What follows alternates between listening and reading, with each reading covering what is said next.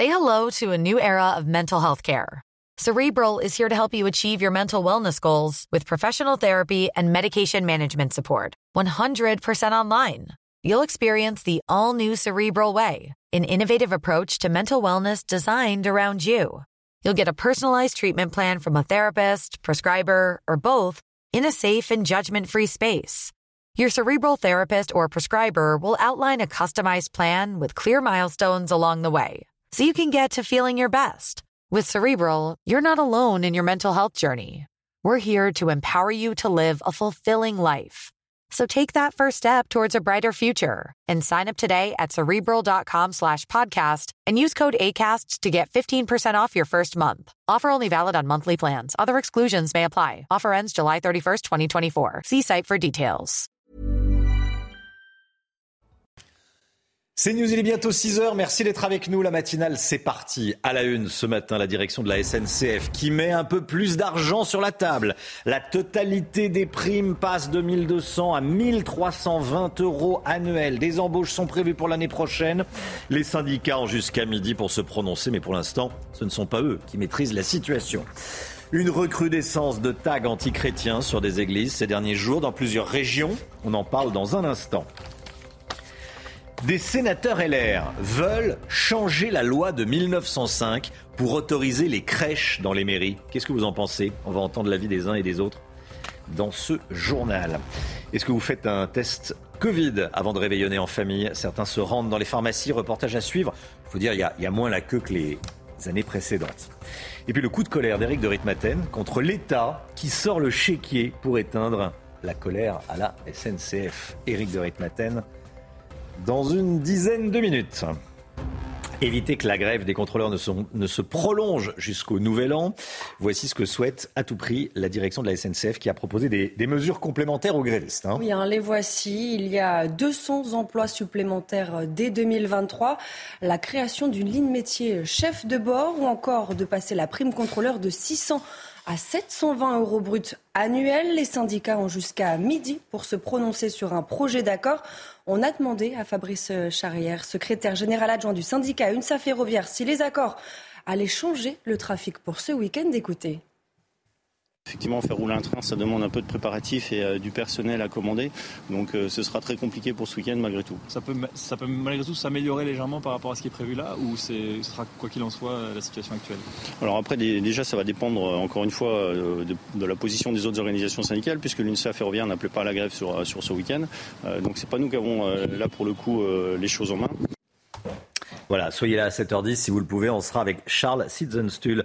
Il est député Renaissance du Barin. Gauthier Lebret avec nous. Grosse colère d'Emmanuel Macron contre les grévistes. Je ne sais pas si ça change grand-chose.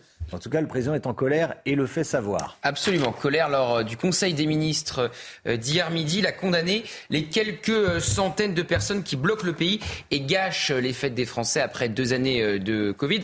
Alors, le président s'énerve, vous le disiez, Romain, car il n'a pas de prise sur ce qui se passe, pas de prise sur les, grévistes. Gouvernement est impuissant. Les ministres peuvent juste répondre dans les médias pour condamner effectivement cette grève. Mouvement d'ailleurs que personne n'avait vu venir au gouvernement, alors que des préavis de grève pour Noël et le jour de l'an ont été déposés il y a un mois. Alors depuis, effectivement, les syndicats ont été complètement dépassés par ce groupe Facebook qui rassemble 3500 contrôleurs. La direction de la SNCF ne sait pas vraiment avec qui elle doit traiter. Ça va être très compliqué pour sauver justement le week-end du Nouvel An et le week-end des retours dans une semaine. En attendant donc Emmanuel Macron a tout de même demandé à ses ministres de réfléchir à un nouveau système pour éviter que ça se reproduise. Alors qu'est-ce que ça veut dire? Eh bien, c'est par exemple former des cadres qui pourraient devenir contrôleurs quand ceux-ci se mettent en grève. En Italie, ils ont trouvé une solution. Si ça arrivait en France, ça ferait un débat pas possible. Interdire les grèves tout simplement au moment de Noël. Merci beaucoup Gauthier. À l'origine de ce mouvement de grève, il y a un collectif de 3000, 3500 contrôleurs sur 7000. Qui sont-ils? Qu'est-ce que l'on peut dire de ce collectif et que souhaite-t-il exactement? Valentine Leboeuf a, a enquêté, regardez. Nous avons cherché sur Facebook le collectif à l'origine de la grève des contrôleurs. Introuvable. Pourtant, la page a été créée en septembre dernier et comptait encore cette semaine 3500 membres. Des membres qui s'expriment dans les médias souvent de manière anonyme pour expliquer l'objectif d'un groupe qui veut rester discret. Le collectif a permis de mettre en avant la complexité de notre métier et de fédérer au niveau national parce que les syndicats n'y arrivaient plus. Le but est donc d'obtenir de meilleures conditions de travail sans passer par les représentants syndicaux. Un collectif qui se veut apolitique et non syndiqué. La France compte environ 9000 contrôleurs SNCF. Le collectif ASCT pour agents du service commercial train en rassemble presque la moitié sur les réseaux sociaux. Voilà, on va regarder ensemble les prévisions de trafic pour la journée. Aujourd'hui, deux trains sur trois circulent en moyenne, trois TGV sur cinq et un TER sur deux. Trafic normal pour les intercités. Samedi et dimanche, trois trains sur cinq en moyenne pourront circuler. Hein. Et trois intercités sur quatre seront disponibles, vous le voyez. Et alors, quelle solution de recours? On en parle déjà depuis plusieurs jours. Le bus, le covoiturage ou encore l'avion. Voilà, ça c'est un peu débrouillez-vous. Hein. Voilà.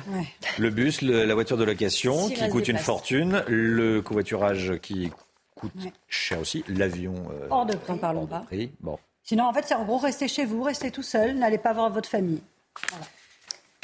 Plusieurs édifices chrétiens ont subi des dégradations ces dernières semaines. Je voulais qu'on en parle ce matin. Acte de vandalisme, tag antichrétien, cinq faits de ce type recensés rien qu'au mois de décembre. Hein. Oui, et à l'approche de Noël, la sécurité devant les lieux de culte a été renforcée.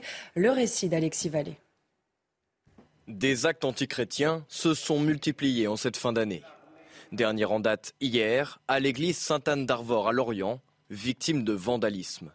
Plusieurs statues en plâtre ont été brisées au sol la crèche détruite et des cierges projetés au sol. La scène s'est déroulée en plein jour, alors que l'édifice était vide. Lundi soir, église Saint-Roch à Paris, des tags ont été inscrits sur la façade. Sur ces photos, des textes et insultes. Les inscriptions ont depuis été nettoyées par les services de la mairie et une plainte a été déposée. Lundi également, mais cette fois-ci à Rouen, au sein de l'église Saint-Maclou. Deux étudiants de 18 ans, décrits comme fortement alcoolisés, ont escaladé le toit, poussant un pinacle qui s'est brisé sur le sol. Depuis le début du mois, des actes de vandalisme ont aussi été enregistrés à Ambert dans le Puy-de-Dôme ou encore à Nice.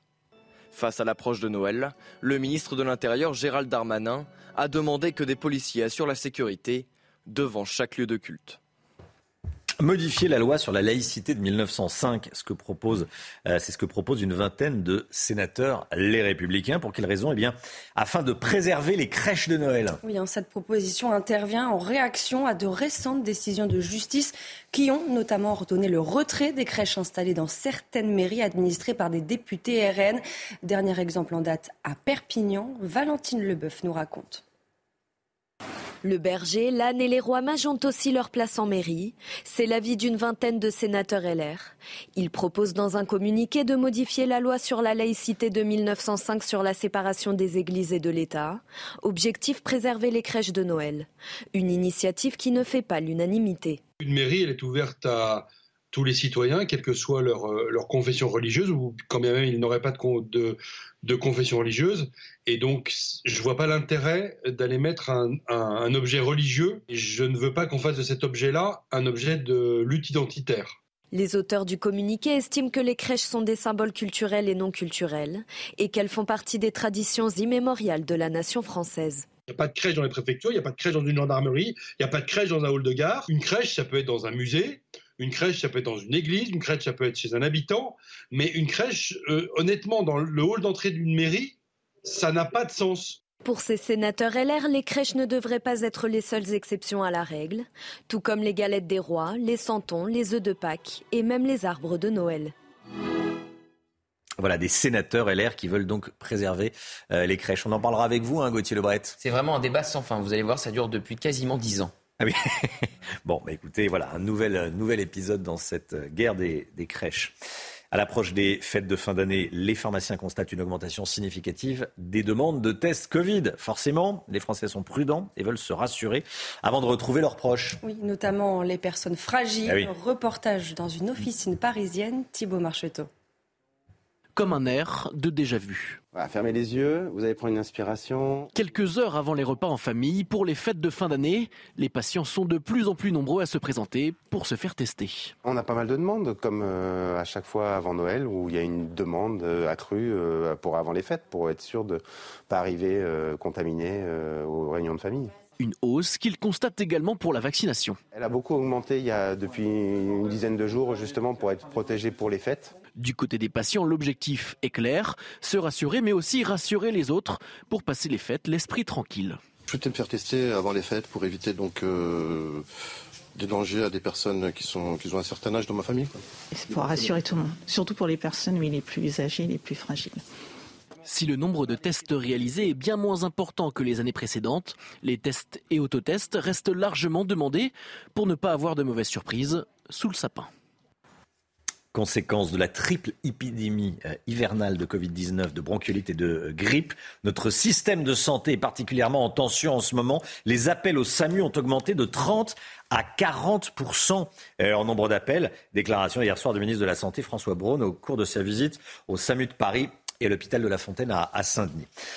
Le mot américain serait discriminant et réducteur, c'est ce que estiment les dirigeants de l'université de, Stanford. Oui, hein, l'école a publié euh, lundi dernier un glossaire de mots considérés comme offensants. L'école souhaite faire disparaître le langage nuisible de son établissement. Les explications d'Elisabeth Guedel.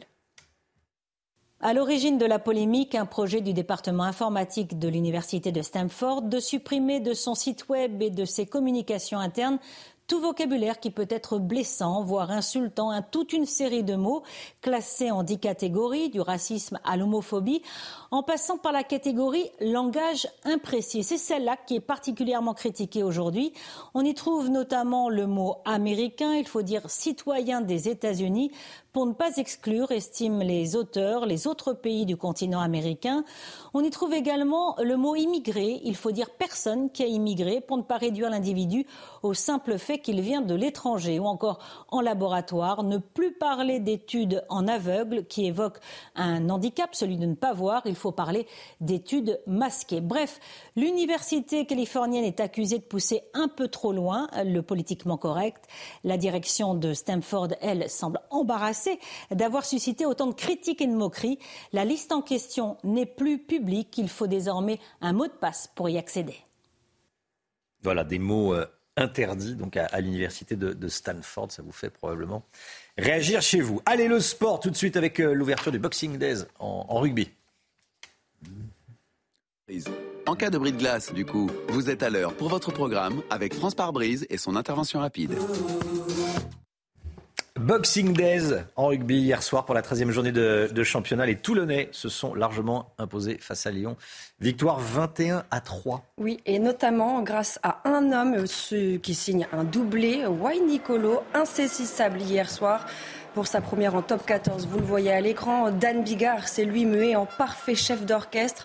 Après cette rencontre, le RCT revient provisoirement à la cinquième place du classement. Le Loup est huitième. À la Fédération française de foot, les célébrations argentines ne passent pas. Il faut dire que les Argentins n'ont pas été euh, très fair-play, hein. oui, très élégants. Euh, les moqueries des joueurs de l'Albi Céleste, mm. notamment à l'encontre de Kylian Mbappé, eh bien, le président de la FFF, Noël Legrette, a écrit à son homologue argentin Regardez, je trouve ces excès anormaux dans le cadre d'une compétition sportive et j'ai du mal à comprendre, cela va trop loin. Et puis à Paris, le PSG retrouve ses cadres. Hein. Oui. Euh, on regarde les, images du camp des loges. Vous allez le voir après les Parisiens, après Kylian Mbappé, après Achraf Hakimi. Regardez hier au camp des loges le retour à l'entraînement des Brésiliens, Neymar et Marquinhos. Les deux joueurs ont bénéficié d'un peu plus de deux semaines de vacances, vacances accordées par la direction parisienne après leur défaite en quart de finale du mondial face à la Croatie. Et hop, France par brise. En cas de bris de glace, du coup, vous êtes à l'heure pour votre programme avec France par brise et son intervention rapide. CNews, il est 6h11. Merci d'être avec nous. Restez bien sur CNews. Dans un instant, reportage sur euh, Châteauroux. Que s'est-il passé à Châteauroux? Des tirs d'armes automatiques sur un immeuble, sur la façade d'un immeuble. Voilà comment ça se passe dans certaines villes de France. Rue Pierre-Loti à Châteauroux. D'ailleurs, euh, j'en profite pour vous dire que euh, on reçoit ce matin Mathieu Vallet, 8h15. Je l'interrogerai à 8h15. Mathieu Vallet. Et dans un instant, un immeuble visé par les tirs de Kalachnikov à quelques jours de Noël, accessoirement. Restez bien avec nous sur CNews. A tout de suite.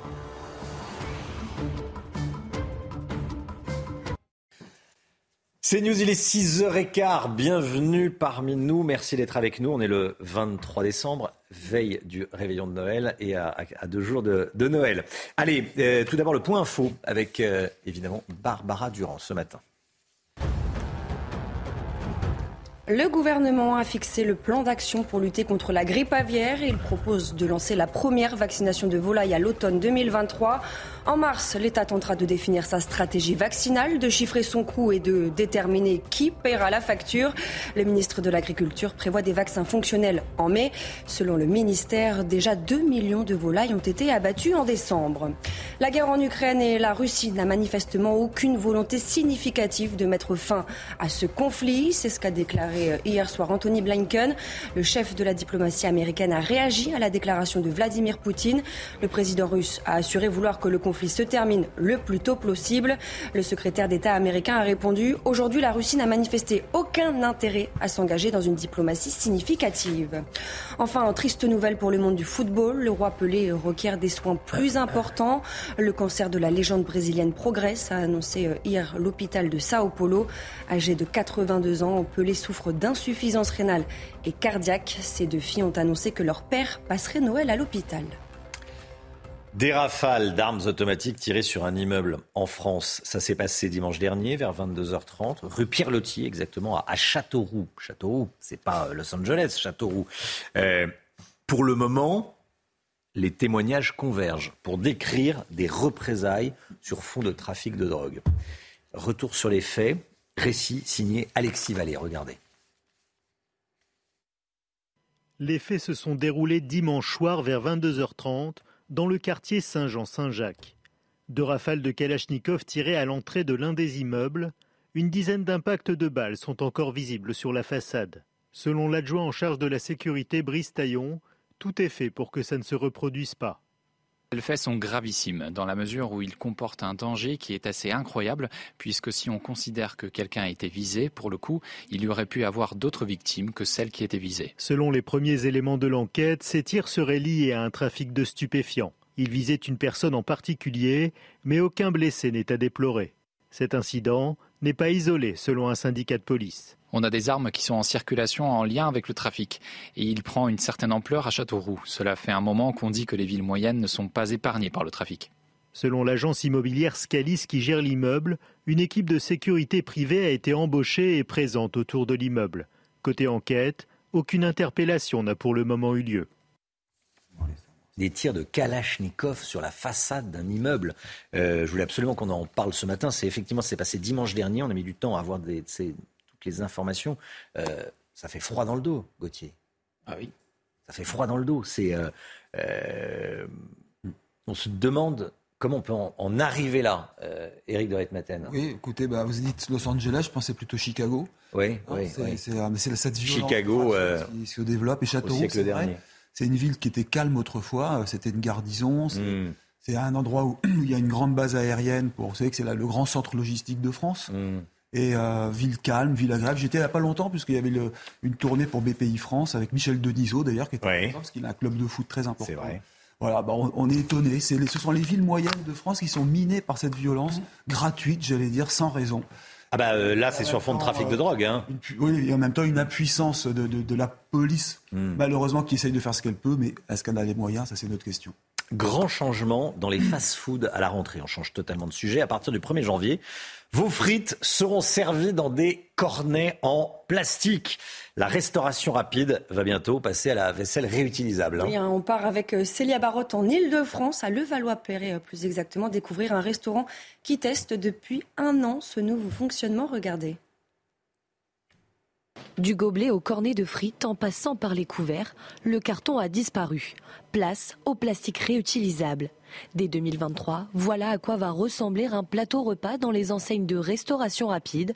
Et à Levallois-Perret, on en est plutôt satisfait. C'est plus pratique comme ça, on s'en mêle moins les pinceaux avec plein de cartons, etc. Écologiquement, c'est évidemment une bonne idée pour arrêter ça. Et en plus, euh, bah voilà, le verre, par exemple, c'est plus agréable de boire dans un verre comme ça que dans un verre en carton. Dans cette célèbre enseigne, le changement de modèle a demandé quelques mois d'adaptation aux équipiers, une hausse des recrutements et les espaces de travail ont été réorganisés. Le plus gros changement, ça a été au niveau du comptoir. Avant, on avait juste, par exemple, à demander euh, euh, une moyenne frite, une grande frite. Et là, à chaque fois, il faut différencier si c'est sur place ou emporté. En France, on dénombre 30 000 points de vente de restauration rapide.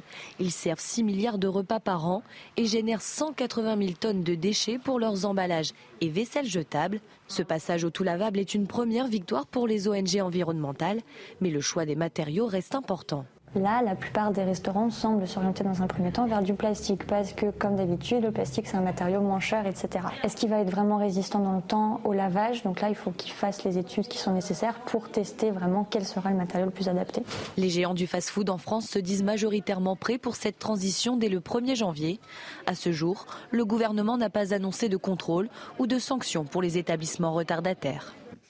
Voilà, la fin du cornet de frites en, carton, la fin du gobelet euh, en carton. Tiens, ça, vous tente ou pas, Gauthier? Ça me tente surtout d'aller au McDo, là, j'ai fait le reportage. Pas de marque, pas de marque, vous voulez euh, Burger King, fast food, voilà. Bon. Voilà. Alexandra? Je trouve que le carton, ça marchait plutôt bien. Je... Là, là, comme ça, euh, on jette plus. Il y a plus, de, il y aura plus de, il y aura oui, de poubelles énormes devant les. Ça va coûter beaucoup plus cher. Est-ce que les gens aujourd'hui ont les moyens de Vous voyez, ça va coûter plus cher. Ah on les réutilise. Oui, on va. Ah ben, on jette pas le plastique. vous avez mal écouté le reportage. Mais Non, mais on va les réutiliser, mais ça va quand même coûter plus cher à l'achat. Au début. Et puis après, souvent, parfois, on les, on les jette, on les perd. C'est pas forcément. Ça va être rapporté, lavé, J'attends de voir ça. Honnêtement, j'attends de voir ça. Rapporter laver, c'est-à-dire que le, le, le, livreur va revenir vous chercher le. J'attends de voir. Ah non, pas le livreur, mais non, mais c'est pas.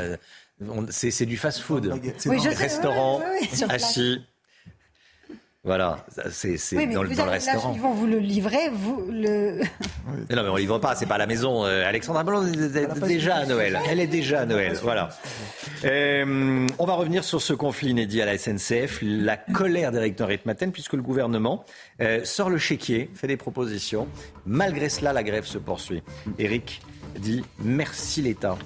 C'est dans un instant. À tout de suite. Rendez-vous avec Pascal Pro dans l'heure des pros, du lundi au vendredi de 9h à 10h30. Attention. 6h25, l'économie, Eric de Ritmaten, on revient sur le conflit inédit à la SNCF avec vous, Eric. Les pouvoirs publics sont totalement dépassés, même impuissants, on peut le dire. Hein. on l'a vu avec, euh, avec Gauthier Lebret dans, dans, le journal. Vous nous dites, Eric, ce matin, c'est encore l'État qui va payer la note. Hein. Oui, j'ai envie de dire que pauvre État, qui vraiment, euh, euh, même pauvre contribuable, hein, parce que indirectement c'est nous qui payons, on hésite. On L'État n'ose pas dire stop à cette grève injustifiée que nous vivons. Alors préfère sortir le chéquier. Je rappelle quand même que l'État donne de l'argent sans compter depuis des années. Rien que ce week-end, eh bien ça va coûter 100 millions d'euros à la grève pour ce premier week-end, sans compter ce que la SNCF a promis en plus, donc si les propositions sont acceptées par les syndicats. Donc 100 millions payés par les, par, les contribuables qui viennent s'ajouter à une série de grèves records. J'ai regardé des rapports sociaux, on en est à la quatrième grève euh, depuis exactement 2008 concernant Noël. On croit que c'est la première, non c'est faux, c'est la quatrième. En Italie, ils ont réussi à encadrer ce droit de grève pour des journées à très fort trafic. Hein. On pense notamment aux élections, on pense notamment au départ de vacances comme la Toussaint ou Noël. France, non, on n'y a pas pensé. Et pourtant, il y a eu des précédents, mais l'État n'a rien fait, n'a rien dit. Les syndicats peuvent lui dire merci cette grève était-elle prévisible? Alors les syndicats, il y en a que deux qui ont déposé un oui, préavis. Hein, c'est vrai. Qui n'appelaient même pas la grève. En fait, les syndicats ne maîtrisent pas la situation. C'est juste. C'est ça qui est inédit. Hein. Ben, je vais vous dire, c'était prévisible. Parce que quand on remonte euh, l'histoire, d'abord, elle était présente sur les, Cette grève était annoncée, ou en tout cas le mouvement annoncé sur les réseaux sociaux Facebook. Euh, on le sait depuis le 2 décembre. Quand on regarde les dates, c'était le 2 décembre. Mais l'État a fermé les yeux. Le patron de la SNCF a même dit, lui, je n'ai rien vu venir. Et il a affirmé hier soir qu'en 40 ans de présence à la SNCF, il n'avait jamais vu une telle situation. Ça les alors est-ce que c'est normal que l'État, qui est propriétaire et financeur de la SNCF, laisse faire? Je laisse quelques chiffres à l'écran. 10 milliards de dettes effacées en janvier dernier après 25 milliards repris en janvier 2020. 900 millions débloqués cette année pour les salaires. 14 milliards de subventions de l'État chaque année et des pertes qui s'accumulent. On en est à 1 milliard. Est-ce que l'État peut faire plus? Non, sûrement pas. On a même envie de dire stop. J'ai le sentiment que le métier de PDG de la SNCF est encore plus difficile que le métier de contrôleur. Regardez votre météo avec Samsonite Proxys. Légère, résistante, durable. Une nouvelle génération de bagages. C'est parti pour votre météo des neiges avec des conditions douces en montagne. Moins 4 degrés en haut de la station à Valoir, 0 degrés en bas de la station. Attention, risque d'avalanche avec cette douceur de niveau 3, c'est-à-dire marqué.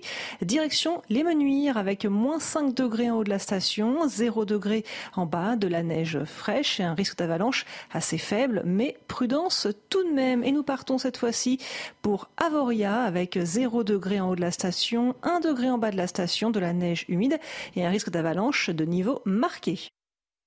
C'était votre météo avec Samsonite Proxys. Légère, résistante, durable. Une nouvelle génération de bagages. Alexandra Blanc avec nous, météo très ventée sur le nord du pays. Oui, des conditions météo une nouvelle fois. Ah merde, il y a là. Vous donne accès au marché de l'or physique. L'agence BDOR, partenaire de votre nouvelle épargne. Petite publicité, Alexandra. Euh, direction la Seine-Maritime où il y aura du vent hein, aujourd'hui. Oui, Romain, des conditions météo une nouvelle fois agitées. Cette semaine, on a eu tout un défilé de perturbations avec du vent, de la pluie, un temps très très mitigé, notamment sur les régions du Nord. Hier, il y avait de la pluie en Seine-Maritime. On va conserver exactement le même type de conditions avec le vent. Regardez les drapeaux. Eh bien, le vent qui va se maintenir une nouvelle fois aujourd'hui. Côté température, eh bien, c'est la grande douceur qui va dominer. Regardez ces températures attendues pour Noël. Température presque printanière température digne d'un mois d'avril, avec en moyenne des températures qui vont localement dépasser les 20 degrés, notamment euh, dans le sud-ouest. Regardez donc les températures attendues euh, pour Noël. Donc du côté de Paris, on attend en moyenne 12 degrés le 24 et le 25, 12 degrés également à Reims, 18 degrés à Marseille et localement jusqu'à 19 degrés à Pau. Des températures vraiment printanières. On est en moyenne 5 à 8 degrés au-dessus des normales de saison. On retrouve donc sur les régions du Nord un temps toujours très mitigé, de la pluie, du vent. Également euh, localement entre 20 et 50 cm de neige sur les Alpes du Nord aujourd'hui. Donc attention au risque d'avalanche particulièrement accru. Et puis plus vous irez vers le sud, plus vous aurez du grand beau temps. Le vent d'ouest continuera à souffler bien fort cet après-midi avec au programme toujours cette perturbation que l'on retrouvera un petit peu plus au sud cet après-midi entre l'Occitanie, les régions centrales ou encore le nord-est. Le vent va également se renforcer euh, du côté de la Corse et puis toujours des vents euh, tempétueux, vous le voyez, entre la Gironde et le nord-est avec des rafales de l'ordre de 60 à 70 km par heure. Côté température, grande douceur ce matin, localement jusqu'à 13 degrés sur la façade ouest. Et cet après-midi, vous aurez jusqu'à 21 degrés à Perpignan. Température presque printanière dans le sud-ouest. La météo avec BDOR. L'agence BDOR vous donne accès au marché de l'or physique. L'agence BDOR, partenaire de votre nouvelle épargne. C'est News, il est 6h30 pile. Bienvenue à tous. Merci d'être avec nous à la une ce matin. Des primes qui passent de 1200 à 1320 euros. 200 créations de postes l'année prochaine. Les propositions faites par la direction de la SNCF hier soir ont été soumises aux syndicats. On va y revenir en détail. Et puis on vous a demandé ce que vous en pensiez et si c'était, selon vous, suffisant pour arrêter la grève. Le gouvernement a présenté son plan d'action face à la grippe aviaire. Le ministère de l'Agriculture veut vacciner les volailles pour l'automne prochain. Ce mois-ci, déjà 2 millions d'animaux ont été abattus. Si vous vous chauffez au bois, vous pouvez demander le chèque bois énergie. Se chauffer au bois, ça permet de faire de belles économies. Reportage en Loire-Atlantique. On va aller à Bagdad également, retrouver notre reporter de guerre, Antoine Estève. Il va nous montrer comment les Français sécurise la zone verte. Antoine Estève auprès des, militaires français. Et puis les santons dans la crèche avec la compétition entre les modernes et les traditionnels. On en parle à la fin du, de ce JT. La grève SNCF qui paralyse le réveillon de milliers, dizaines de milliers, centaines de milliers de Français. Hier soir, sous la pression du gouvernement, la direction a reçu les organisations syndicales. Hein. Oui, hein, et elle a fait, vous allez le voir, quelques propositions pour initier une sortie de crise. On voit tout ça dans le détail avec Éloi Rochebrune. Alors hier soir, la direction de la SNCF a reçu les principaux syndicats acteurs de la grève. Elle a fait plusieurs propositions pour tenter de satisfaire les revendications des chefs de bord. La mise en place d'une nouvelle ligne métier chef de bord, celle-ci devrait réunir tous les contrôleurs sous la même casquette. La création de 160 emplois supplémentaires dès 2023, en plus des 350 déjà prévus cette année, et une prime annuelle spécifique pour ce corps de métier qui devrait atteindre 720 euros. Ces propositions vont dans le bon sens pour certains syndicats. Je crois que les avancées, euh, euh, les premières avancées déjà qu'on avait actées euh, début décembre étaient tangibles, on va dire, et que là, il y a quelques avancées supplémentaires qui, peuvent permettre sans doute de, satisfaire les collègues, enfin de les satisfaire, ou en tout cas de donner une perspective, puisqu'on a aussi une clause de revoyure prévue sur, sur l'année prochaine. Les fédérations syndicales ont jusqu'à aujourd'hui midi pour se prononcer sur ce nouvel accord. Et comme tous les matins, on vous consulte, on vous donne la parole dans la matinale. Ce matin, on vous pose cette question au vu des propositions faites, les nouvelles, hein, par la direction. Euh, est-ce qu'il faut cesser la grève Écoutez vos réponses, c'est votre avis. C'est les moments où on rencontre les familles. Ils doivent être humains. Je suis un professionnel de santé. Nous avons crevé, souffert. C'est totalement abusé euh, de, faire ça aux personnes qui ont justement. On a, vécu le Covid, on a vécu énormément de choses et là on subit ça euh, pendant les fêtes. C'est. C'est dégueulasse quoi. Il y a des gens beaucoup plus mal lotis qu'eux qui se sacrifient pour partir en vacances, enfin même pas en vacances pour les fêtes, retrouver leur famille. Euh, parfois ça correspond à presque la moitié de leur salaire qui part dans les billets de train. Et je trouve que cette grève est vraiment indécente. Cette grève est vraiment indécente, dit cette dame qui résume bien euh, ce que pensent des centaines de milliers de Français, pour ne pas dire des, millions. Comment bénéficier d'un remboursement quand son train est, annulé? C'est la question qu'on est nombreux à se poser. Hein. Oui, hein, le PDG de SNCF Voyageurs avait annoncé une indemnisation. Comment va-t-elle fonctionner? Comment obtenir ce remboursement? Les explications avec Aminat Adem. En cas d'annulation d'un train à cause du mouvement de grève, deux options se présentent aux usagers. La première, le client demande un remboursement intégral. Dans ce cas, le voyageur recevra 100% du prix de son billet, puis 200 euros sous la forme d'un avoir comme compensation. Deuxième solution, l'échange du billet qui est possible même pour un voyage plus cher et cela sans payer la différence. Là aussi, un bon d'achat d'une valeur de 200 euros est offert en compensation. Cette indemnisation est accessible via le site de la SNCF. Après avoir cliqué sur la mention En savoir plus, un robot conversationnel vous mènera jusqu'au formulaire. Il faudra par la suite sélectionner train supprimé, puis sur la période correspondante à celle du mouvement entre le 23 et 26 décembre. Vos coordonnées ainsi que les références du billet vous seront bien évidemment demandées. Cependant, cette démarche ne fonctionne pas avec les billets de train Ouigo et pour cause, le remboursement est automatique. Le réseau low cost de la SNCF promet toutefois que les clients concernés toucheront leur avoir d'ici le 3 janvier prochain. Enfin, concernant les billets papier pour lesquels les voyageurs n'ont parfois pas donné de coordonnées, il est préférable de se rendre en gare ou d'appeler le 3635. Voilà, ça c'est, j'allais dire, la, la, deuxième punition, c'est qu'une fois qu'on a son train annulé, il faut aller se le faire rembourser. Hélas, les choses ne sont pas simples non plus euh, sur le site internet de la, de la SNCF. On change de sujet. Le gouvernement a fixé le plan d'action contre la grippe aviaire. L'objectif de vaccination a été présenté pour les volailles l'automne prochain. Hein. Oui, hein, regardez, le ministre de la L'agriculture et de la souveraineté alimentaire a présenté aux acteurs de la filière et aux élus locaux le plan d'action visant à élaborer une stratégie vaccinale dans le cadre de l'épisodie de grippe aviaire. On voit tout ça dans le détail avec Geoffrey Defebvre. Alors que la grippe aviaire ravage les élevages européens, le ministre de l'Agriculture Marc Fesneau a rencontré les représentants du secteur agricole à La Roche-sur-Yon en Vendée. Il a évoqué avec eux la possibilité d'une vaccination en 2023. L'objectif que je fixe, c'est cet objectif de pouvoir passer la saison 2023-2024, oui c'est bien ça, 2023-2024, euh, avec quelque chose d'un vaccin et d'une stratégie vaccinale. La grippe aviaire est apparue en 2006 sans jamais vraiment cesser malgré les abattages préventifs ou le confinement des animaux.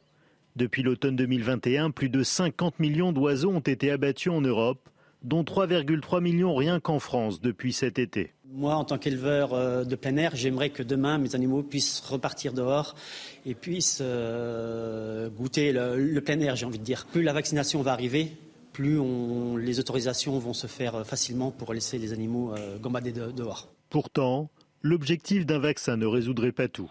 Certains pays importateurs refuseraient l'achat d'animaux vaccinés, craignant la présence cachée de la maladie et donc la diffusion du virus. Un arrêt des exportations de volailles françaises représenterait 500 millions d'euros de pertes pour le secteur.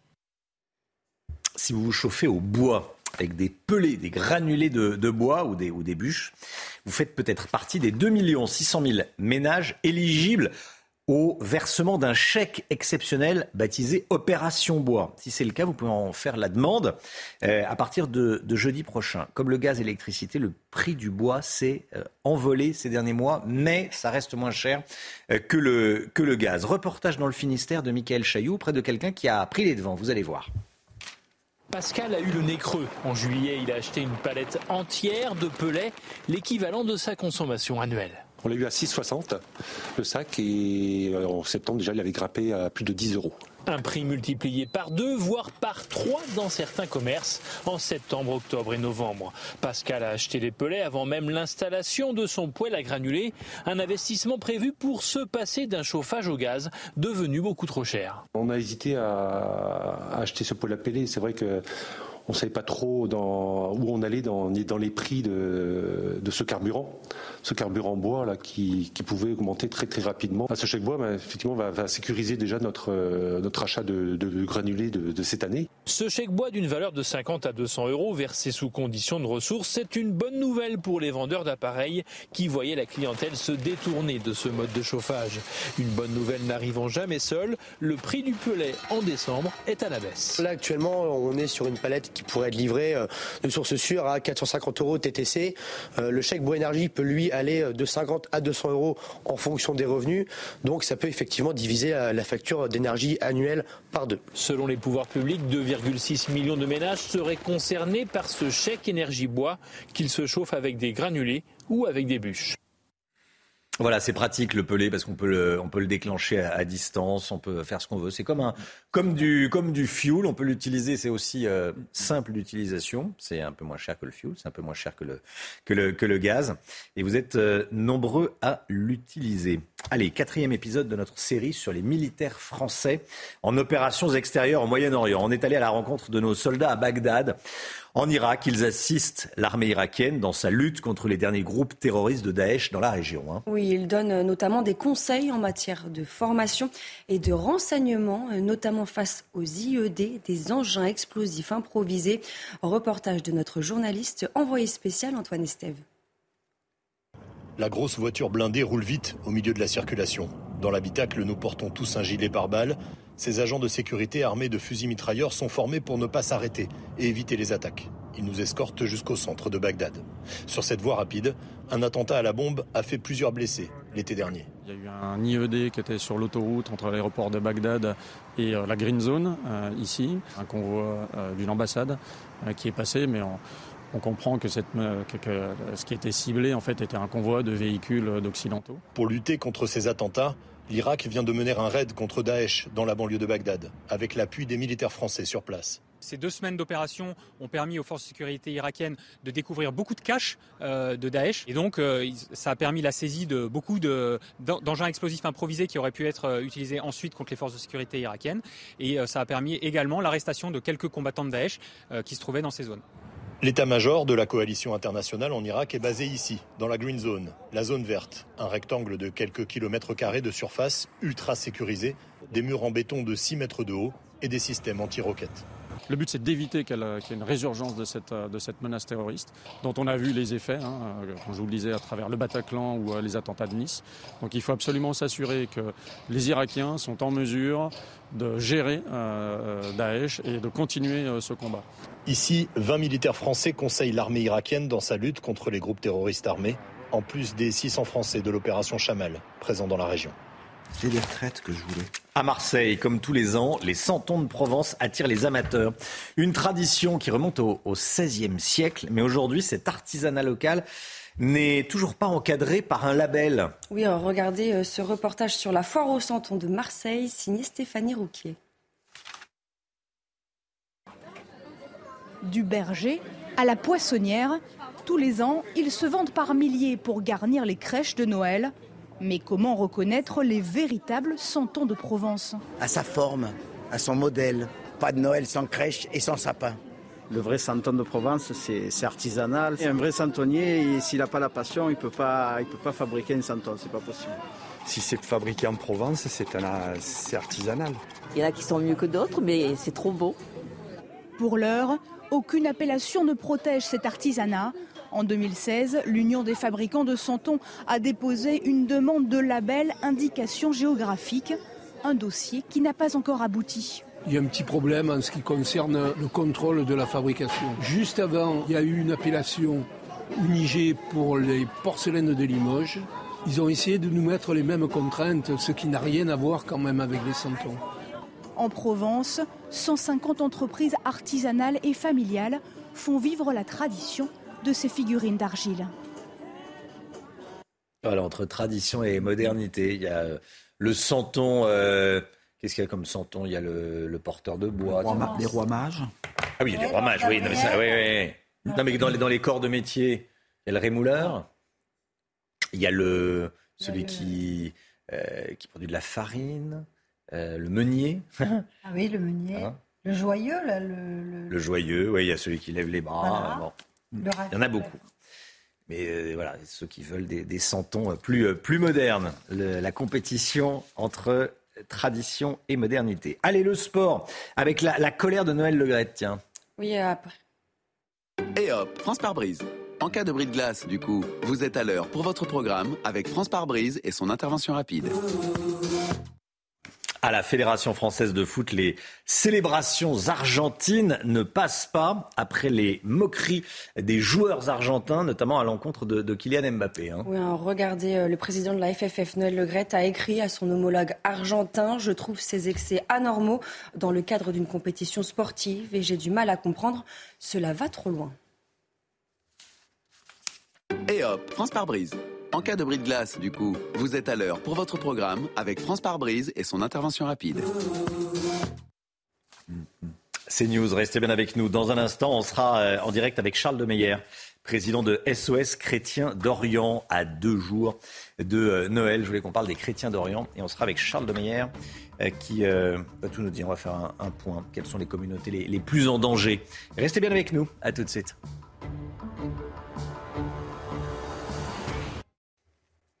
C'est News, il est 7h moins le quart. Bienvenue à tous, merci d'être avec nous. Tout d'abord le point info avec Barbara Durand. Alors que de nombreux voyageurs resteront à quai tout au long du week-end de Noël, la SNCF a fait plusieurs propositions pour éviter que la grève des contrôleurs ne se prolonge jusqu'au nouvel an. Parmi elles, 200 emplois supplémentaires dès 2023 ou encore la prime contrôleur passerait de 600 à 720 euros bruts annuels. Les syndicats ont jusqu'à midi pour se prononcer sur un projet d'accord. Conséquence de la triple épidémie hivernale de Covid-19, de bronchiolite et de grippe, notre système de santé est particulièrement en tension en ce moment. Les appels au SAMU ont augmenté de 30 à 40 C'est ce qu'a déclaré hier soir le ministre de la Santé François Braun. Il était en visite au SAMU de Paris et à l'hôpital de la Fontaine à Saint-Denis. Enfin, les États-Unis touchés par une tempête et un froid polaire à l'approche de Noël.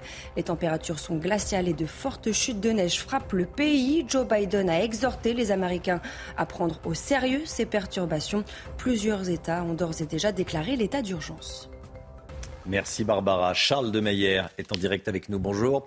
Vous êtes président de SOS Chrétiens d'Orient. Merci d'être avec nous. Je voulais euh, bah, qu'on fasse euh, le point, qu'on parle des chrétiens d'Orient à l'approche de, Noël, à 48 heures de, Noël. Euh, ils maintiennent la flamme dans des zones de tension. Quand on parle de chrétiens d'Orient, déjà, on parle de, de quelles zones de chrétiens qui vivent où? Alors en réalité, il faudrait parler de deux sujets. Les chrétiens d'Orient au sens ecclésial, puisqu'il y a ceux qui sont restés au Proche-Orient et puis ceux qui, notamment du fait de l'histoire, ont dû émigrer. Il y a des chrétiens d'Orient à côté de chez vous, euh, en France, à Paris notamment, euh, ou à Marseille, il y a des grosses communautés. Et puis il y a ce qui vient de sous le sens commun, c'est-à-dire les chrétiens du Moyen-Orient. Euh, on pourrait dire qu'ils vont de l'Égypte jusqu'à la péninsule arabique, mais aussi dans une partie de l'Asie centrale. Donc une réalité géographique et puis une réalité ecclésiale, fruit des divers patriarcats et de la très longue histoire du christianisme sur la terre de sa naissance, puisque on a tendance parfois à l'oublier. Les premiers disciples, les premiers apôtres et les premiers martyrs du christianisme ont foulé la terre orientale bien avant la terre européenne. Hmm. Alors, effectivement, quand on pense à chrétiens d'Orient, on pense à chrétiens euh, du Moyen-Orient, comme vous le dites. Euh, quelles sont les communautés les plus en danger? Alors aujourd'hui, il y a plusieurs dangers. Si on parle du danger militaire, on peut évidemment penser aux chrétiens arméniens euh, qui ont le sentiment d'être délaissés, d'être abandonnés, notamment dans la province de l'Artsar, euh, qui fait face soit à des blocus, soit à des provocations militaires de la part de l'Azerbaïdjan voisine. On peut penser à ceux qui ont connu une guerre civile et qui connaissent une trêve euh, toute relative en Éthiopie. Alors c'était un combat plus interethnique que religieux, mais tout de même, ils sont devant un fort danger militaire. Hmm. Il y a ceux qui subissent des discriminations permanentes du fait de leur euh, voisinage. Euh, on peut penser dans ce cas-là euh, aux chrétiens d'Égypte qui, s'ils ont le soutien de l'État, n'en restent pas moins voisins d'une partie d'une population qui ne supporte pas leur présence, leur existence. Et puis enfin, il y a ceux qui subissent des souffrances politiques qui ont des incidences sur leur vie. On peut penser aux chrétiens syriens qui sont affligés par les sanctions qui touchent leur pays depuis des années maintenant et qui ont des difficultés pour trouver des médicaments, pour trouver euh, de l'aide économique. Euh, il y a ceux de l'Irak qui sont entrés euh, dans l'actualité récemment avec le sommet qui a eu lieu en Jordanie, puisqu'ils ont du mal à recouvrer les terres qui avaient été prises jusque-là par l'organisation État islamique. Et enfin, comment ne pas penser au Liban, où le président, traditionnellement dévolu à un chrétien maronite, n'est pas élu et qui ont le sentiment d'une dépossession culturelle et politique au sein de leur propre pays. Qu'est-ce qu'ils se disent des, de nous, des, euh, et en tout cas de, et, de, la communauté euh, chrétienne en, Europe et en France Je dire qu'il y a une, attitude un peu ambivalente. Il y a une énorme attente, une immense attente vis-à-vis de la France. La tradition qui date de Saint-Louis, qui a été reprise par François Ier et que la République a continué après la monarchie, fait qu'il y a une forte attente à la fois culturelle et politique. On le voit d'ailleurs avec les nombreuses actions lancées par le président de la République et puis tout le tissu associatif français, SOS Chrétien d'Orient au premier chef parmi ce tissu associatif, pour les aider. Et puis il y a aussi une, certaine désespérance vis-à-vis de l'action de la France. Ils ont l'impression que nous ne savons plus assumer notre identité chrétienne et comme nous ne l'assumons plus, nous ne, sentons plus la proximité que nous devons avoir pour eux. Euh, c'est finalement ce sentiment tout naturel, tout spontané euh, de sentir que nous avons un devoir de protection des chrétiens d'Orient. Ils ont donc à la fois une attente culturelle, une attente politique et puis une attente humanitaire. Aujourd'hui, il y a des zones, il faut bien le comprendre, où la chrétienté est au risque de l'extinction. Prenons l'exemple de l'Irak. L'Irak, dans les années 80, comptait à peu près un million et demi de chrétiens. Aujourd'hui, d'après l'aide à l'Église en détresse, qui est une autre association qui fait beaucoup de bien dans la zone, il serait entre 150 et 200 000. Nous risquons de voir perdre une partie de l'histoire de l'humanité, une partie de l'histoire de la chrétienté si nous n'agissons pas. Merci. Ce que les chrétiens d'Orient nous disent, c'est que nous devons nous mobiliser pour eux, à la fois au politique, au spirituel et à l'humanitaire. Merci beaucoup Charles de Meyer, SOS euh, Chrétien d'Orient. Voilà, vous pouvez faire des dons aux associations et également, vous le citiez, AED, SOS Chrétien d'Orient, euh, aide à l'Église en, détresse. Merci beaucoup d'avoir été en direct avec nous dans un instant. On va rester sur un sujet qui touche à la religion. Faut dire la période le veut. Noël, c'est dans 48 heures. Les crèches. Est-ce qu'il faut euh, modifier la loi de 1905 pour les autoriser, notamment dans les mairies? On verra ça avec Gauthier Lebret dans un instant. A tout de suite. 6h56, la politique avec vous, Gauthier Lebret. Peut-on installer une crèche dans une mairie ou dans un bâtiment public? Non, selon la loi de 1905. C'est pourquoi, Gauthier, plusieurs, plusieurs sénateurs républicains proposent de changer la loi.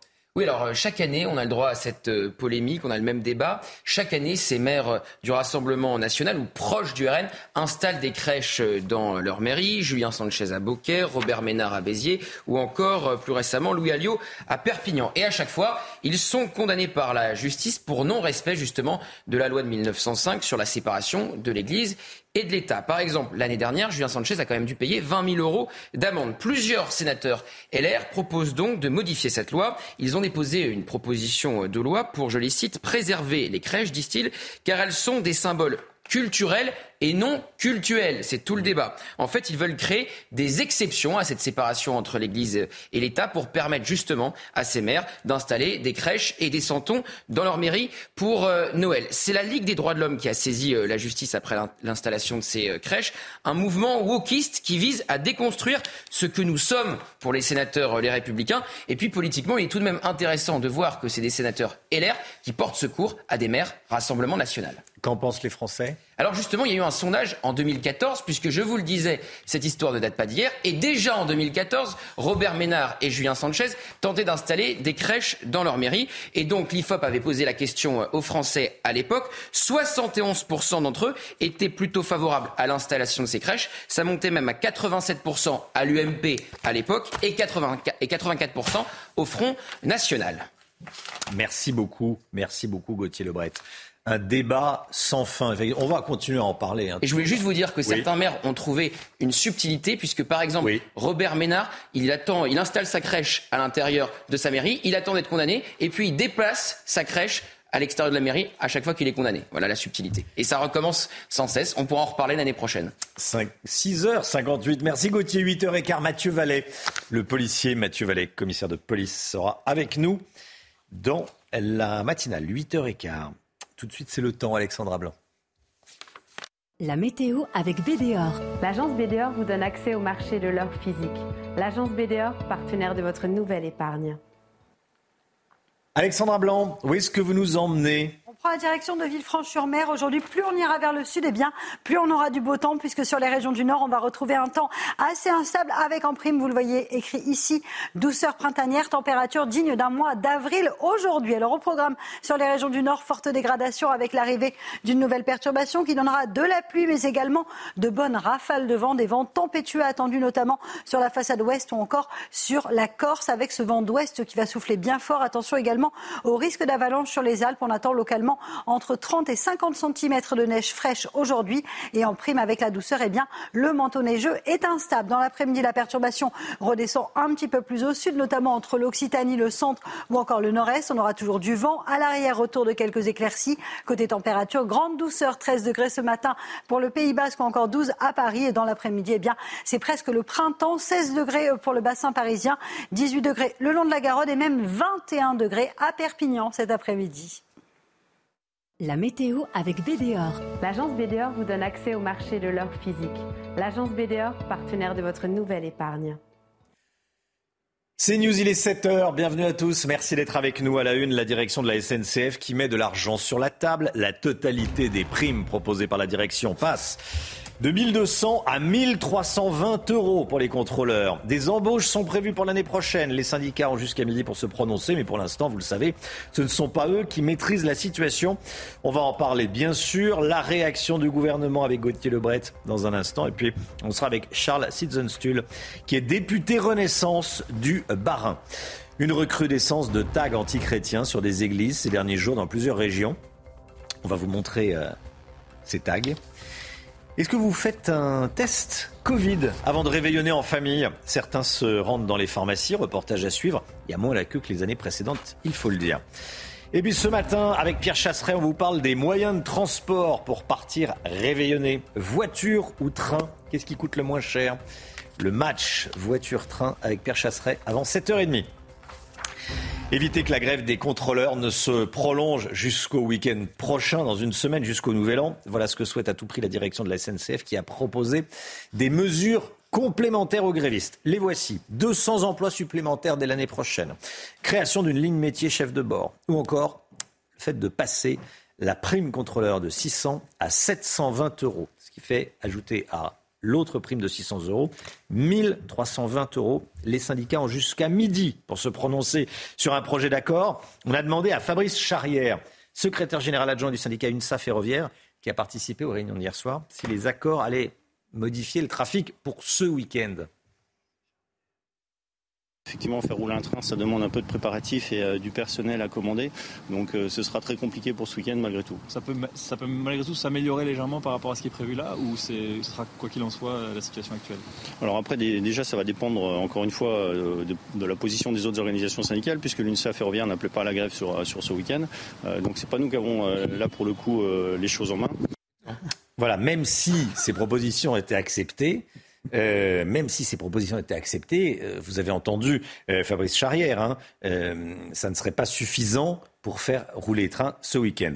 On sera avec Michel Kidor, vice-président de la FNOT, à 8h30. Gauthier Lebret avec nous. Gauthier, Grosse colère d'Emmanuel Macron contre les grévistes. Hein. Oui, colère lors du Conseil des ministres d'hier. Il a condamné, je le cite, les quelques centaines de personnes qui bloquent le pays et gâchent les fêtes des Français après deux années de Covid. Le président s'énerve car il n'a pas de prise sur ce qui se passe, pas de prise sur les grévistes. Son gouvernement est tout simplement impuissant. Les ministres peuvent juste se répandre dans les médias pour condamner fermement euh, cette grève.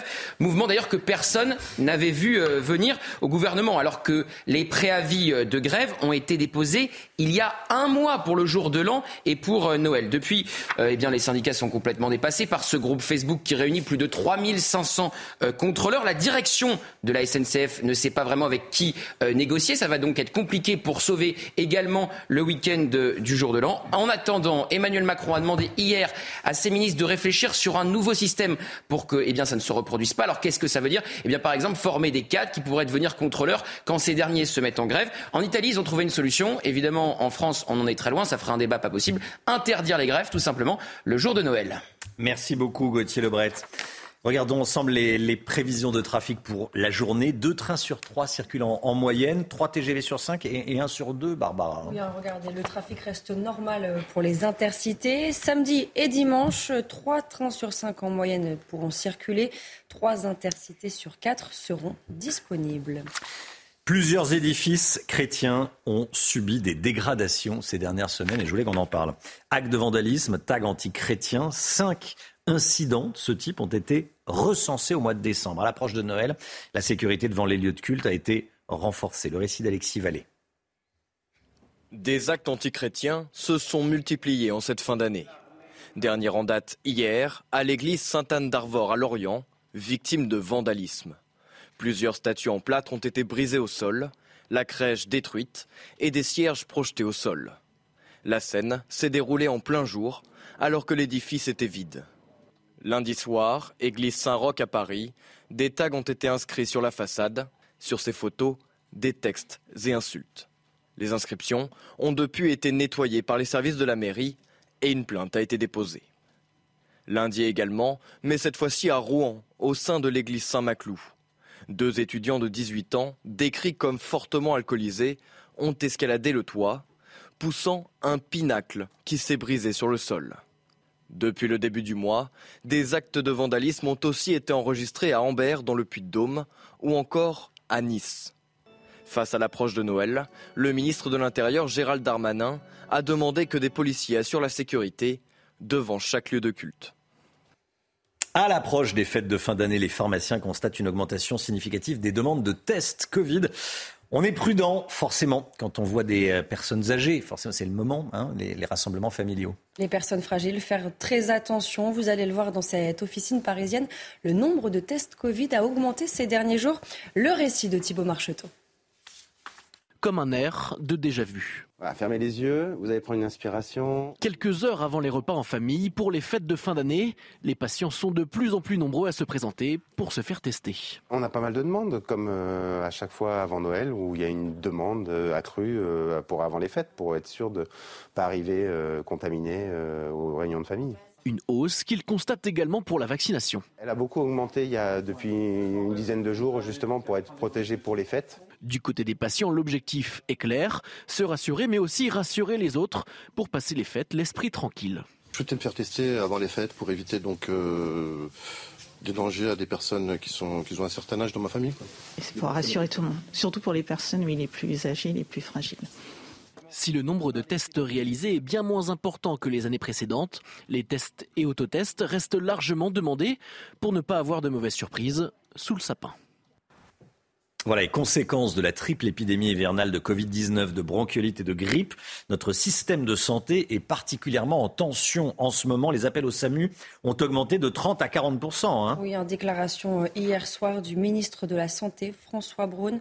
Il était en visite euh, au SAMU de Paris et à l'hôpital de La Fontaine à Saint-Denis. Allez, le sport tout de suite avec du rugby notamment. Et hop, France par brise. En cas de bris de glace, du coup, vous êtes à l'heure pour votre programme avec France par brise et son intervention rapide.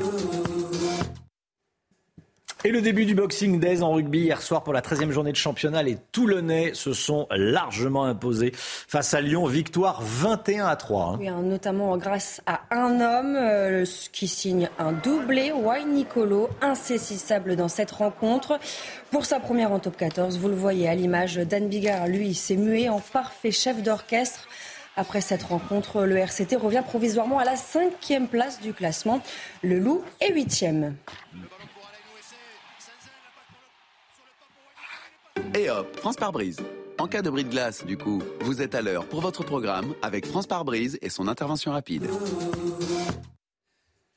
La direction de la SNCF a fait de nouvelles propositions hier soir pour que les contrôleurs de la SNCF, les 3500 contrôleurs sur 7000 qui sont en grève, reprennent le travail. De toute façon, même si ces propositions sont acceptées, c'est trop tard pour euh, que les trains roulent ce week-end. On, tente de sauver le week-end prochain, les, retours, en clair. On va en parler dans un instant avec un député Renaissance du Barin. Tiens, qu'est-ce que vous pensez de la réaction du gouvernement euh, qui a commencé à en parler hier hein? On va en parler avec Charles Sidzenstuhl, député Renaissance du Barin. Bonjour monsieur le député et à tout de suite. C'est nous, il est 7h12 et on est avec un député Renaissance, le député Renaissance du Barin. Bonjour Charles Sidzenstuhl, merci d'être avec nous. On va parler de ce qui se passe à la SNCF, bien sûr, il y a de nouvelles propositions. 720 euros de prime en plus des 600 déjà proposés. On additionne les deux, ça fait déjà 1320 euros. Euh, près de 6% d'augmentation, c'est ce que proposait la direction dès le début du mois de décembre. 200 embauches propose également la, direction euh, pour l'année prochaine. Donc ça, c'est une nouvelle proposition d'hier soir. Est-ce que les grévistes doivent arrêter la grève selon vous? Bien sûr. Vous avez rappelé des chiffres dont beaucoup de nos concitoyens euh, rêveraient. Cette grève, elle est vraiment révoltante, elle est incompréhensible. C'est vraiment euh, l'extension du domaine de, l'égoïsme, un égoïsme total. C'est quelques milliers de contrôleurs, une minorité de contrôleurs qui pénalisent des centaines de, milliers de familles françaises. je pense que, comme beaucoup de Français, moi, moi, je suis très en colère en ce moment. Comment vous la qualifiez, cette grève, vous? Injustifiée. Elle est mmh. vraiment injustifiée. D'autant plus injustifiée qu'elle a pris de court euh, de nombreux syndicats. Alors, il y a deux syndicats qui ont joué un peu un rôle ambigu parce qu'ils ont déposé le préavis qui a permis de, faire cette grève. Mais il n'y a pas CGT, de CGT et Sudrail. Euh, il y a des syndicats qui se désolidarisent de ce, de ce mouvement. Euh, c'est vraiment une démarche égoïste et qui est là pour pourrir la vie de centaines de milliers de, Français. C'est vraiment révoltant. Comment est-ce que vous qualifiez, j'ai reposé ma question, l'attitude des contrôleurs qui se mettent en grève? Bah, Elle est très étonnante parce que ça fait quelques jours que je comprends que vous êtes beaucoup de, journalistes à essayer d'avoir ces gens, d'essayer de les interviewer, de les rencontrer. Ils refusent de parler, euh, ils refusent de se montrer. C'est quand même une démarche les deux syndicats qui ont déposé leur préavis de grève parlent très peu. Qui est l'inverse du dialogue social et qui est. Et ceux qui vont grève veulent pas parler. D'une démocratie, c'est-à-dire que hmm. les quelques milliers de contrôleurs qui se sont mis en grève refusent de, s'exprimer, restent dans leur coin. Enfin, franchement, tout ça est incompréhensible. Donc, comment est-ce que vous qualifiez cette attitude bah, C'est une, attitude, franchement, qui est irresponsable. Moi, je, trouve qu'elle est irresponsable. Le métier de contrôleur n'est pas particulièrement euh, harassant pas plus fatigant qu'un autre, ça mérite pas de, bloquer un pays, enfin bloquer un pays, de, de, de, de, rendre très compliqué la vie de milliers, centaines de milliers de, Français un week-end de Noël. Surtout au moment des fêtes, surtout au moment de Noël. Alors chaque métier euh, est différent. À la SNCF, il y a plusieurs corps de métiers. Moi, je ne vais pas commencer à, hmm. rentrer dans des qualifications sur les différents types de métiers. On ne va pas monter les, gens les uns contre les autres. Il y a peut-être des demandes qui sont légitimes de la part des contrôleurs, mais il y a les voies et moyens, il y a les formes, et puis surtout, il y a le respect que l'on doit avoir euh, aux Français. Et là, encore une fois, de faire ça au moment de Noël, ça ne pouvait pas attendre quelques jours, on ne pouvait pas faire ça quelques jours avant. Euh, tout ça est vraiment euh, incompréhensible. Est-ce qu'il faut interdire, mieux encadrer, plus encadrer le droit de grève pendant les départs en vacances, au moment des, fêtes de Noël, au moment du Nouvel An. Ça se passe dans certains pays, je, vais en Italie. Le, je vais vous dire le fond de mon sentiment. Je comprends les, intentions qu'il y a derrière les propositions là, qui fleurissent depuis quelques heures sur ce sujet. déjà, ça ne va pas résoudre le problème actuel parce qu'à droit constant, euh, et des gens qui, j'ai entendu, oui, il faut réquisitionner. Enfin, la réquisition, c'est un acte très lourd qui est pris en Conseil des ministres dans des cas vraiment extrêmes. On l'a vu au moment des problèmes des raffineries, ça a été pris de façon très épisodique. De toute façon, à droit constant, on ne peut pas le faire.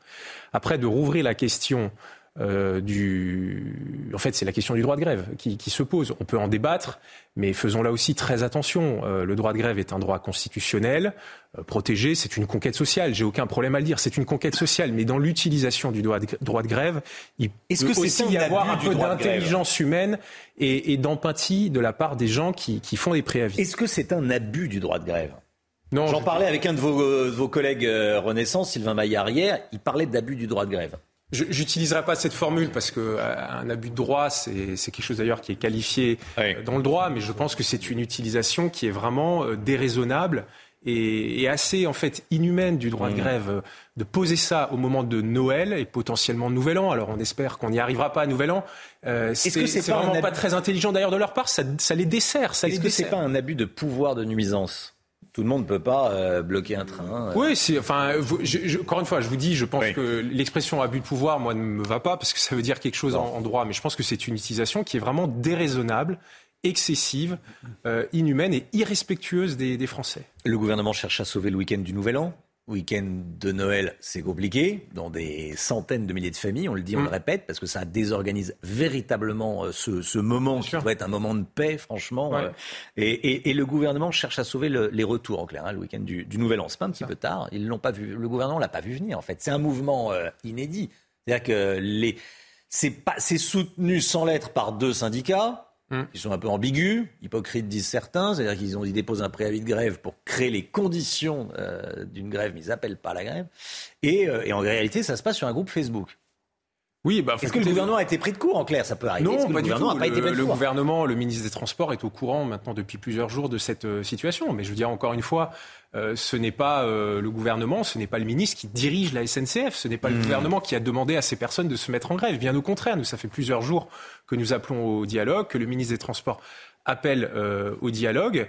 Euh, les chiffres qu'on a pour ce week-end, c'est que 3 trains sur 5 en moyenne au niveau du pays. Alors à certains endroits c'est mieux, à d'autres endroits c'est moins bien. Oui. 3 trains sur 5 euh, vont, vont circuler. voilà, et ça c'est le fait de ces quelques milliers de, de grévistes, et c'est encore une fois en plus une minorité au sein du personnel de la SNCF, et qui va aller desservir et qui va aller ternir l'image de l'ensemble euh, de la SNCF. Moi, je, pense au, reste du, personnel, voilà, qui, qui, va se sentir peut-être un peu euh, visé ou malmené par certains euh, concitoyens, alors que là, on parle de quelques milliers De, contrôleurs. Tout ça n'est franchement, franchement pas très, pas très sérieux, quoi. Comment est-ce que vous repartez dans votre circonscription? Du Haut-Rhin? bah, Écoutez, du Bas-Rhin, du Bas-Rhin. Du Bas-Rhin, du Bas-Rhin, pardon. Oui. Moi, je suis député en Centre-Alsace.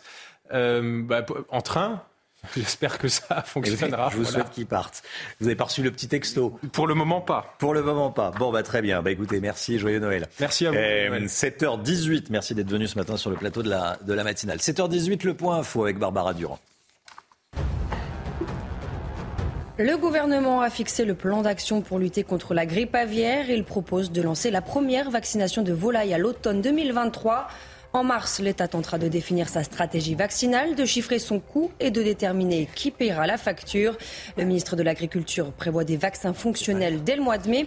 Selon le ministère, déjà 2 millions de volailles ont été abattues en décembre. La guerre en Ukraine et la Russie n'a manifestement aucune volonté significative de mettre fin à la guerre. C'est ce qu'a déclaré hier soir Anthony Blinken. Le chef de la diplomatie américaine a réagi à la déclaration de Vladimir Poutine. Le président russe assure vouloir que le conflit se termine le plus tôt possible. Mais selon le secrétaire d'État américain qui lui a répondu, la Russie n'a manifestement aucun intérêt à s'engager dans une diplomatie significative. Enfin, triste nouvelle pour le monde du football. Le roi Pelé requiert des soins plus importants. Le cancer de la légende brésilienne progresse, a annoncé hier l'hôpital de Sao Paulo. Âgé de 82 ans, Pelé souffre d'insuffisance rénale et cardiaque. Ses deux filles ont annoncé que leur père passerait Noël à l'hôpital.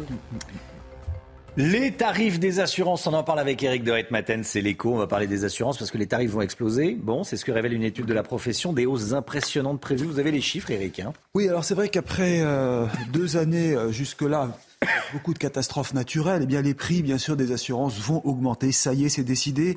Dès l'an prochain, en janvier 2023, une forte hausse entre 3 et 5 Branche automobile, branche habitation sont impliquées. Une hausse qui sera forte, mais euh, qui finalement modérée, parce que le ministère de l'économie a demandé aux assureurs euh, d'être prudents, de ne pas augmenter trop. Donc c'est pour ça qu'on sera en dessous de l'inflation. Mais du coup, il y aura rattrapage en 2024, et là, ce sera le coup de bambou. Le cabinet d'études Fact and Figures qui avance le chiffre de 8 de hausse en 2024. Donc si vous faites l'addition hmm. des deux années, ça fait beaucoup. Le prix des réparations automobiles dérape complètement. On parle de pièces détachées qui ont augmenté de 11%. Vous avez les salaires aussi qui vont augmenter de 5 à 6% dans la profession. Et puis les catastrophes dont je parlais. Je vais vous donner un chiffre. France Assureur, qui est l'organisation hein, qui gère tout ça, 624 000 sinistres ont été enregistrés entre le 18 juin et le 4 juillet de l'été dernier.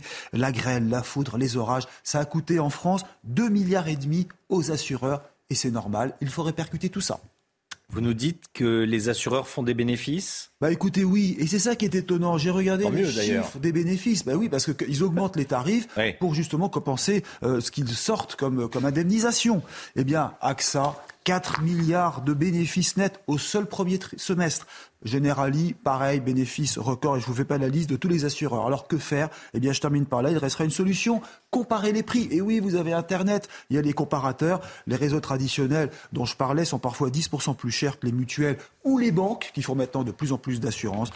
Conclusion, qu'est-ce que vous allez faire, mon cher Romain? Faire jouer la concurrence. Oui, oui, oui. C'est jamais simple, parce qu'en fait, c'est du temps, on perd un peu de temps, mais on peut gagner pas mal de... Pas mal de... Faire jouer la concurrence, c'est peut-être ce qui manque à la SNCF.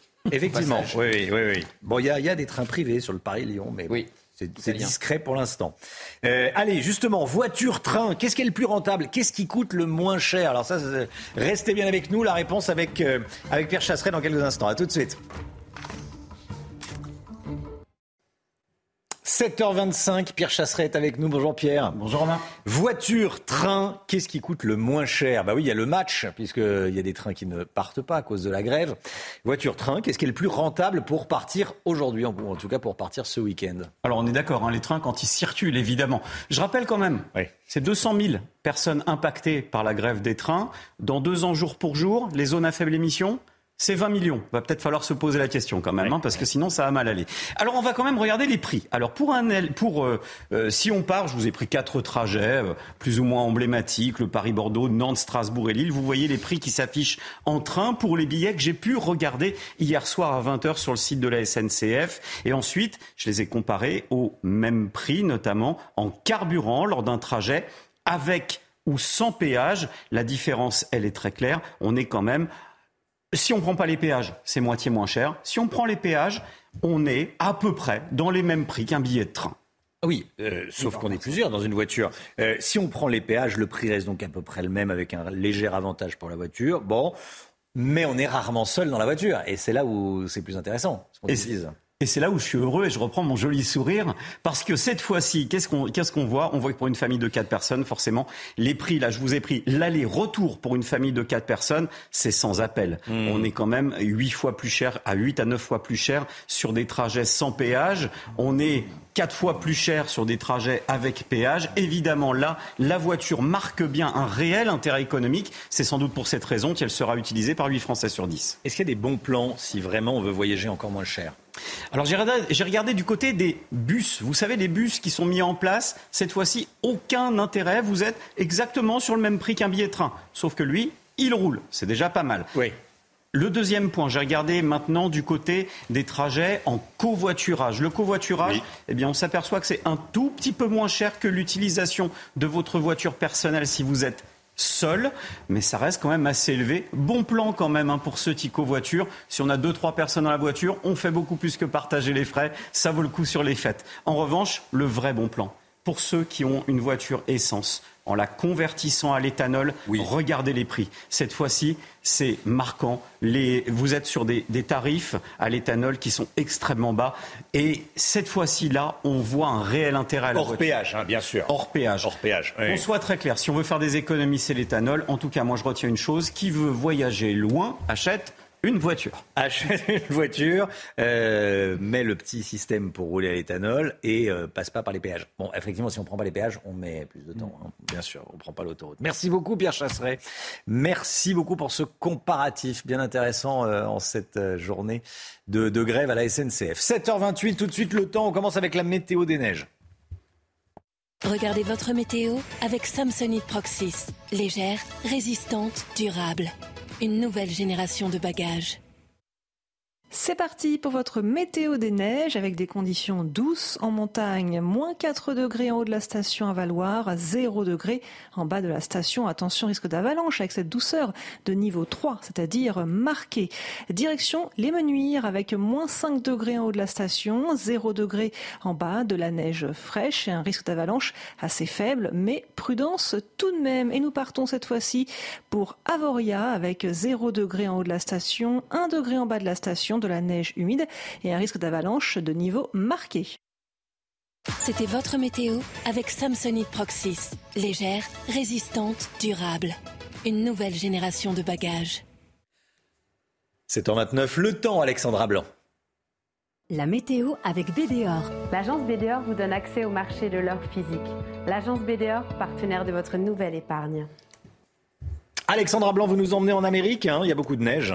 Beaucoup de neige, notamment du côté de Denver, avec une tempête historique attendue à partir d'aujourd'hui au programme du blizzard. Température qui pourrait localement dépasser les moins 30, moins 40 degrés, notamment euh, sur le Dakota du Nord. Évidemment, près de 2000 vols déjà annulés, notamment du côté de Denver. Alors, au programme en France, eh bien, des conditions météo totalement euh, différentes. Pas de neige en perspective et surtout de la grande douceur, notamment du côté de Paris, de Reims, de Marseille ou encore de Pau, où l'on aura localement jusqu'à 20 degrés pour votre journée de Noël. Température donc presque printanière et au-dessus des normales de saison. Aujourd'hui, dégradation sur le nord, de la pluie, du vent. Plus vous irez vers le sud, plus vous aurez du beau temps. Et dans l'après-midi, eh bien, le même type de conditions avec toujours des conditions météo mitigées sur le nord. Beaucoup de vent également en allant vers le centre. Attention également au risque d'avalanche. Les températures restent très douces. On attend 21 degrés à Perpignan cet après-midi. Vous ne rêvez pas, le 23 décembre.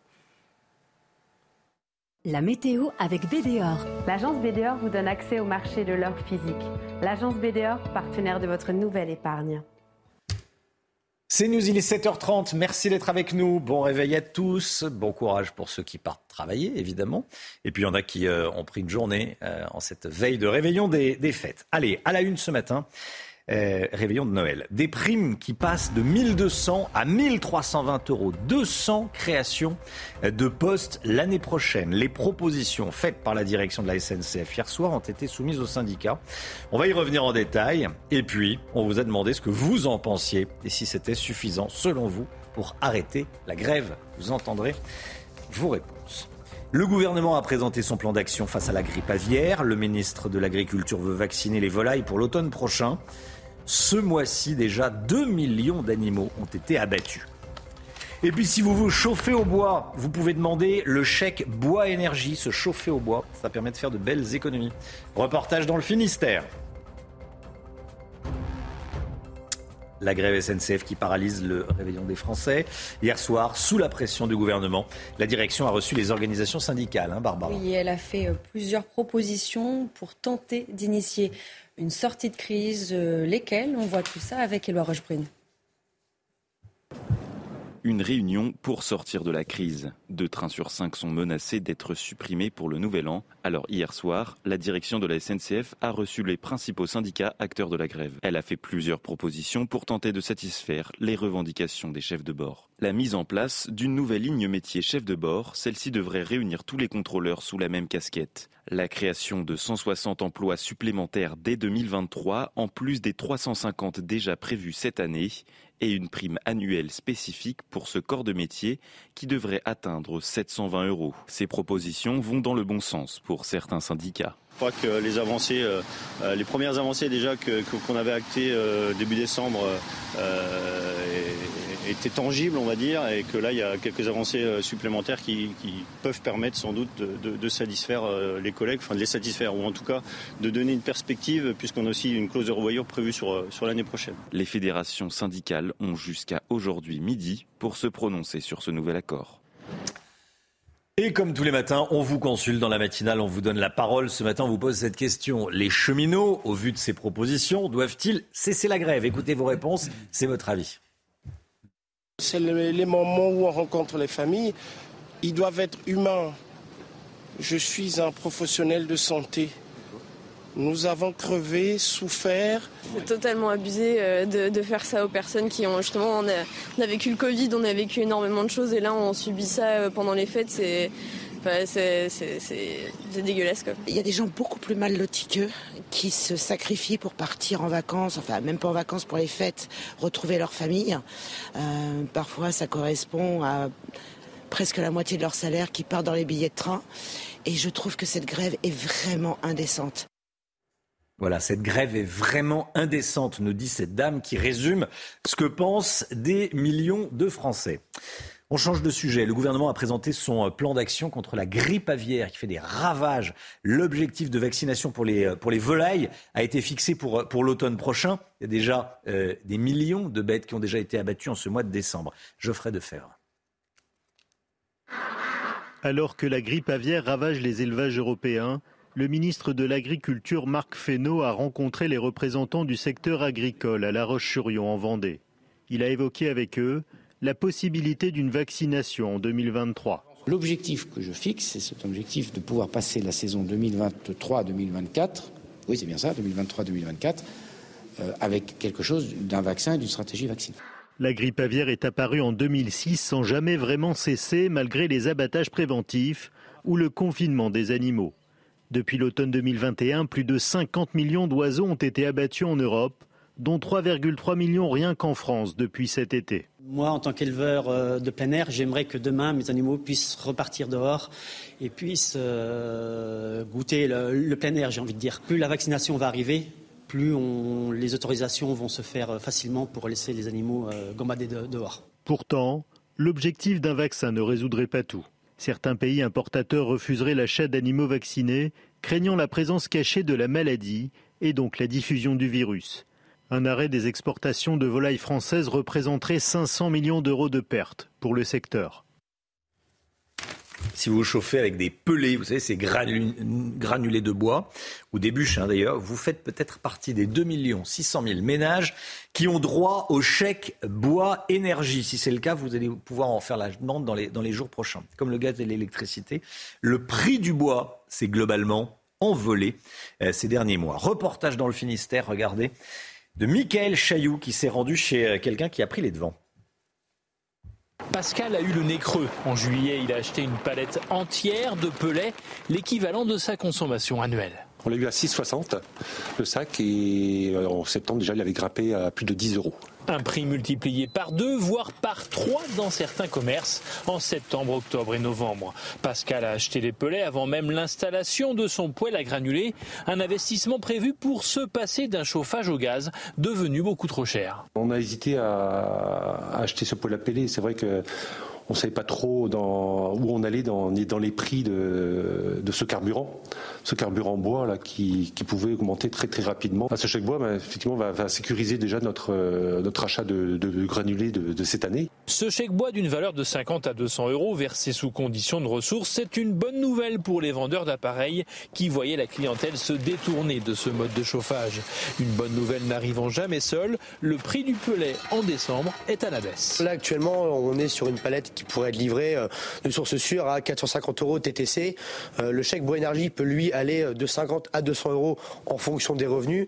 Donc ça peut effectivement diviser la facture d'énergie annuelle par deux. Selon les pouvoirs publics, 2,6 millions de ménages seraient concernés par ce chèque énergie bois, qu'ils se chauffent avec des granulés ou avec des bûches. Voilà, l'opération bois est, lancée. C'est vrai que c'est très pratique le pelé parce qu'on peut s'en servir comme d'une chaudière, j'allais dire classique au fioul. On peut la déclencher à distance hein, et ça reste du chauffage euh, au bois. Voilà. Restez bien avec nous dans un instant. Euh, on va parler des cadeaux de Noël. Vous les avez euh, tous achetés tiens, autour de la table vos cadeaux ah de Noël ou pas? Non. Jérôme Béglé, non. Ah oui. Il en faut combien deux cadeaux, donc ça, prend, ça prend peu de temps. Il lui en manque un, du coup. La baffe du crapaud n'atteint pas la blanche colombe. Exactement. Eric, vous êtes prêt au niveau cadeau? C'est le Père Noël qui s'en charge. Génial, mon cher Romain. Mais oui. Ce n'est pas nous. Et vous, Romain? Suis-je bête Suis-je bête? Ah, moi, je suis au. Euh, êtes prévoyant. Ah oui, moi je suis au cordeau. Oui, c'est, une J'aurais telle- dû répondre ça, c'est très malin. Moi je fais une liste, je mets des, des noms, des, des cadeaux qui correspondent. Oui, tout est prêt, tout est prêt, tout est chargé, c'est bon. Euh, certains ne sont pas aussi organisés Enfin, hein. ou ennuyeux, je sais pas, ou euh, en tout cas ou prêts. Voilà, bon, c'est le rush encore dans certains magasins. Reportage à suivre. Restez bien avec nous. À tout de suite.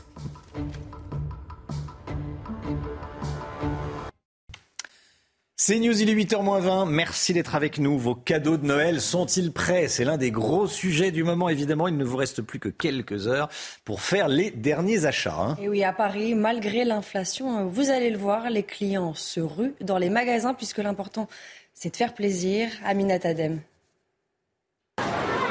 À quelques jours de Noël, les rues sont bondées pour admirer les animations et dans les magasins de jouets, c'est la course pour les derniers cadeaux. Il y a ceux qui s'y prennent à la dernière minute ça a été un peu compliqué, donc les cadeaux sont pas encore tous, tous, tous prêts. Et ceux qui s'y prennent à l'avance pour pouvoir s'adapter à la hausse des prix. Tout le reste des cadeaux a déjà été anticipé pour bénéficier des promotions en amont, éviter les ruptures de stock, bénéficier des Black Friday. Le plaisir d'offrir est finalement plus fort que l'inflation, un constat partagé par le porte-parole de ce magasin. On se rend compte que finalement, il y a un arbitrage en faveur des enfants. Pour les familles, le plus important, c'est de réussir un beau Noël. Après deux années de Covid, on a envie de se faire plaisir. Les prix des jouets ont pourtant augmenté de 10 euros en moyenne par rapport à 2021. Cette année, la hotte du Père Noël sera tout de même bien fournie. Voilà, les clients au rendez-vous, les cadeaux de Noël. On va parler des santons à présent, les santons de Provence qui attirent les, les amateurs. C'est une tradition qui remonte au XVIe siècle. Là, on part à Marseille, bien sûr. Oui, hein, mais aujourd'hui, eh bien, cet artisanat local n'est toujours pas encadré par un label. Reportage sur la foire au Santon de Marseille avec Stéphanie Rouquier. Du berger à la poissonnière, tous les ans, ils se vendent par milliers pour garnir les crèches de Noël. Mais comment reconnaître les véritables santons de Provence à sa forme, à son modèle. Pas de Noël sans crèche et sans sapin. Le vrai santon de Provence, c'est artisanal. Et un vrai santonnier, s'il n'a pas la passion, il ne peut, pas- il peut pas fabriquer un santon, c'est pas possible. Si c'est fabriqué en Provence, c'est un- c'est artisanal. Il y en a qui sont mieux que d'autres, mais c'est trop beau. Pour l'heure, aucune appellation ne protège cet artisanat. En 2016, l'Union des fabricants de santons a déposé une demande de label indication géographique, un dossier qui n'a pas encore abouti. Il y a un petit problème en ce qui concerne le contrôle de la fabrication. Juste avant, il y a eu une appellation unigée pour les porcelaines de Limoges. Ils ont essayé de nous mettre les mêmes contraintes, ce qui n'a rien à voir quand même avec les santons. En Provence, 150 entreprises artisanales et familiales font vivre la tradition de ces figurines d'argile. Voilà, les santons entre tradition et modernité. Allez, 8h moins le quart. Juste après euh, le point info, on va parler de la grève à la SNCF. Éric de Ritmaten est en colère. Vous allez voir. Mais tout d'abord, c'est le point info avec Barbara Durand. Conséquence de la triple épidémie hivernale de Covid-19, de bronchiolite et de grippe, notre système de santé est particulièrement en tension en ce moment. Les appels au SAMU ont augmenté de 30 à 40% Déclaration hier soir du ministre de la Santé François Braun lors de sa visite au SAMU de Paris et à l'hôpital de La Fontaine à Saint-Denis. Les États-Unis touchés par une tempête et un froid polaire. À l'approche de Noël, les températures sont glaciales. De fortes chutes de neige frappent le pays. Joe Biden a exhorté les Américains à prendre au sérieux ces perturbations. Plusieurs États ont déjà déclaré l'état d'urgence. Enfin, triste nouvelle pour le monde du football. Le roi Pellier requiert des soins plus importants. Le cancer de la légende brésilienne progresse, a annoncé hier l'hôpital de Sao Paulo. Âgé de 82 ans, Pelé souffre d'insuffisance rénale et cardiaque. Ses deux filles ont annoncé que leur père passerait Noël à l'hôpital. La grève à la SNCF, ça a un coût, forcément un coût pour l'État. Vous nous dites, Éric de Ritmaten, c'est encore l'État qui va payer la note. Oui, je me dis pauvre État français, vraiment euh, incapable de taper sur la table pour dire non, cette grève est injustifiée. Enfin, ils le disent, mais ils peuvent pas faire grand-chose. Alors ils sortent le chéquier et ça va coûter combien? Rien que pour ce week-end de Noël, 100 millions d'euros. Voilà ce qui est mis sur la table. Qui paye? C'est nous, bien entendu, les contribuables. Alors est-ce qu'on peut parler de malédiction de la SNCF Moi, j'ai envie de dire oui, parce qu'on dit ah c'est rare qu'il y ait une grève à Noël. Non, c'est faux. Quand on ressort les dossiers de l'IFRAP, on se rend compte que c'est la quatrième grève à Noël depuis 2008. Vous vous rendez compte, il y a eu 2010, 2019 et maintenant 2022. D'ailleurs, depuis euh, des années, la France reste la championne du monde des grèves à la SNCF. On s'en sort pas. L'Italie a réussi à trouver une solution. Vous savez qu'elle interdit le droit de grève les jours de très très forte affluence comme Noël, la Toussaint ou Pâques et même le jour des élections. Tenez-vous bien. En France, on est incapable. L'État n'a rien dit, ne fait rien. Les syndicats aussi peuvent lui dire vraiment merci. Cette grève était-elle prévisible? Oui, elle l'était. Quand vous regardez de quand ça date, ça remonte au 2 décembre. Alors bien sûr, ce ne sont pas des syndicats en première ligne, ce sont, c'est un collectif sur Facebook avec quelques milliers de personnes. Mais euh, même le patron de la SNCF, qui avoue avoir 40 ans de métier, 40 ans euh, de maison à la SNCF, n'a jamais vu ça. Ils n'ont rien vu venir. Alors l'État est pourtant propriétaire de la SNCF, c'est le financeur de la SNCF. Il laisse faire.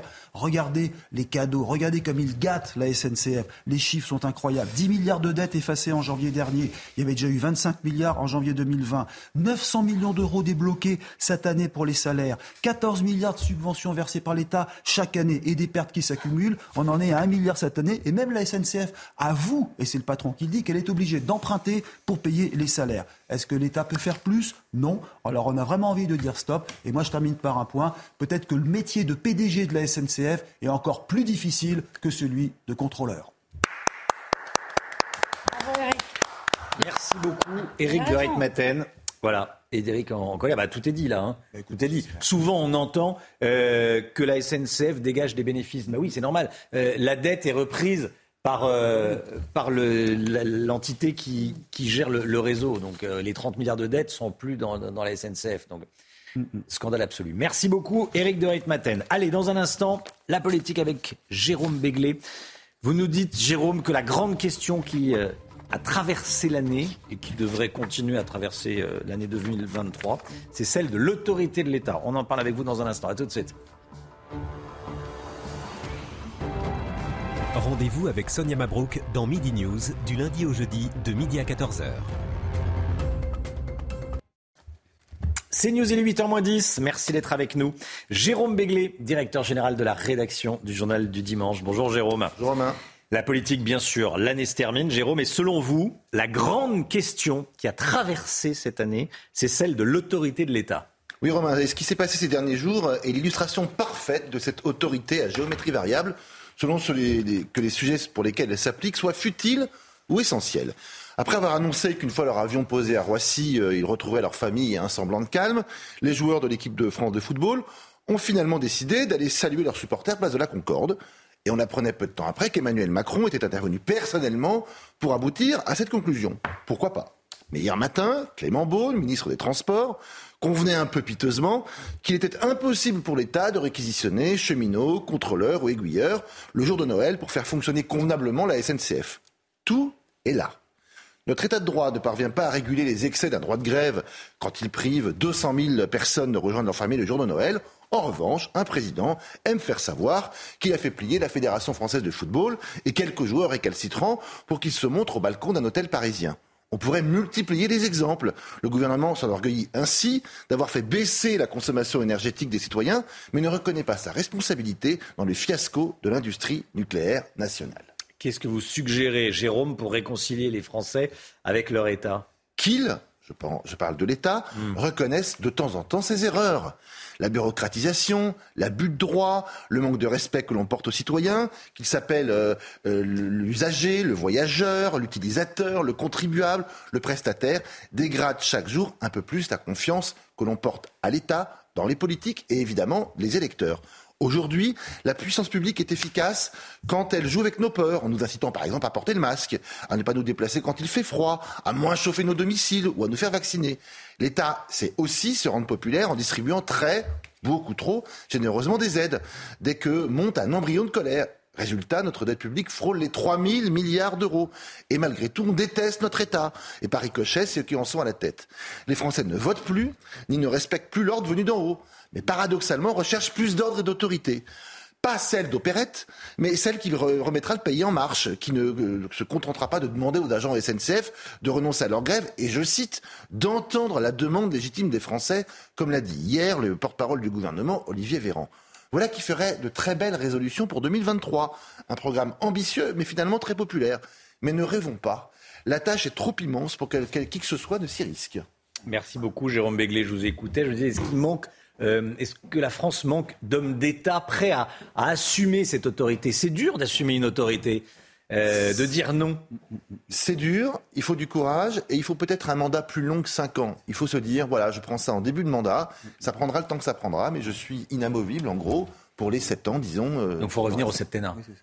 C'est un bout du problème, du problème mais, ça peut quand même contribuer à, hmm. raffermir le pouvoir et la tranquillité d'un chef de l'État qui aurait du courage l'autorité de l'État en question. On va en parler avec mon invité à 8h15. Je serai avec Mathieu Vallet, policier, commissaire de, police. Mathieu Vallet, invité de, la matinale.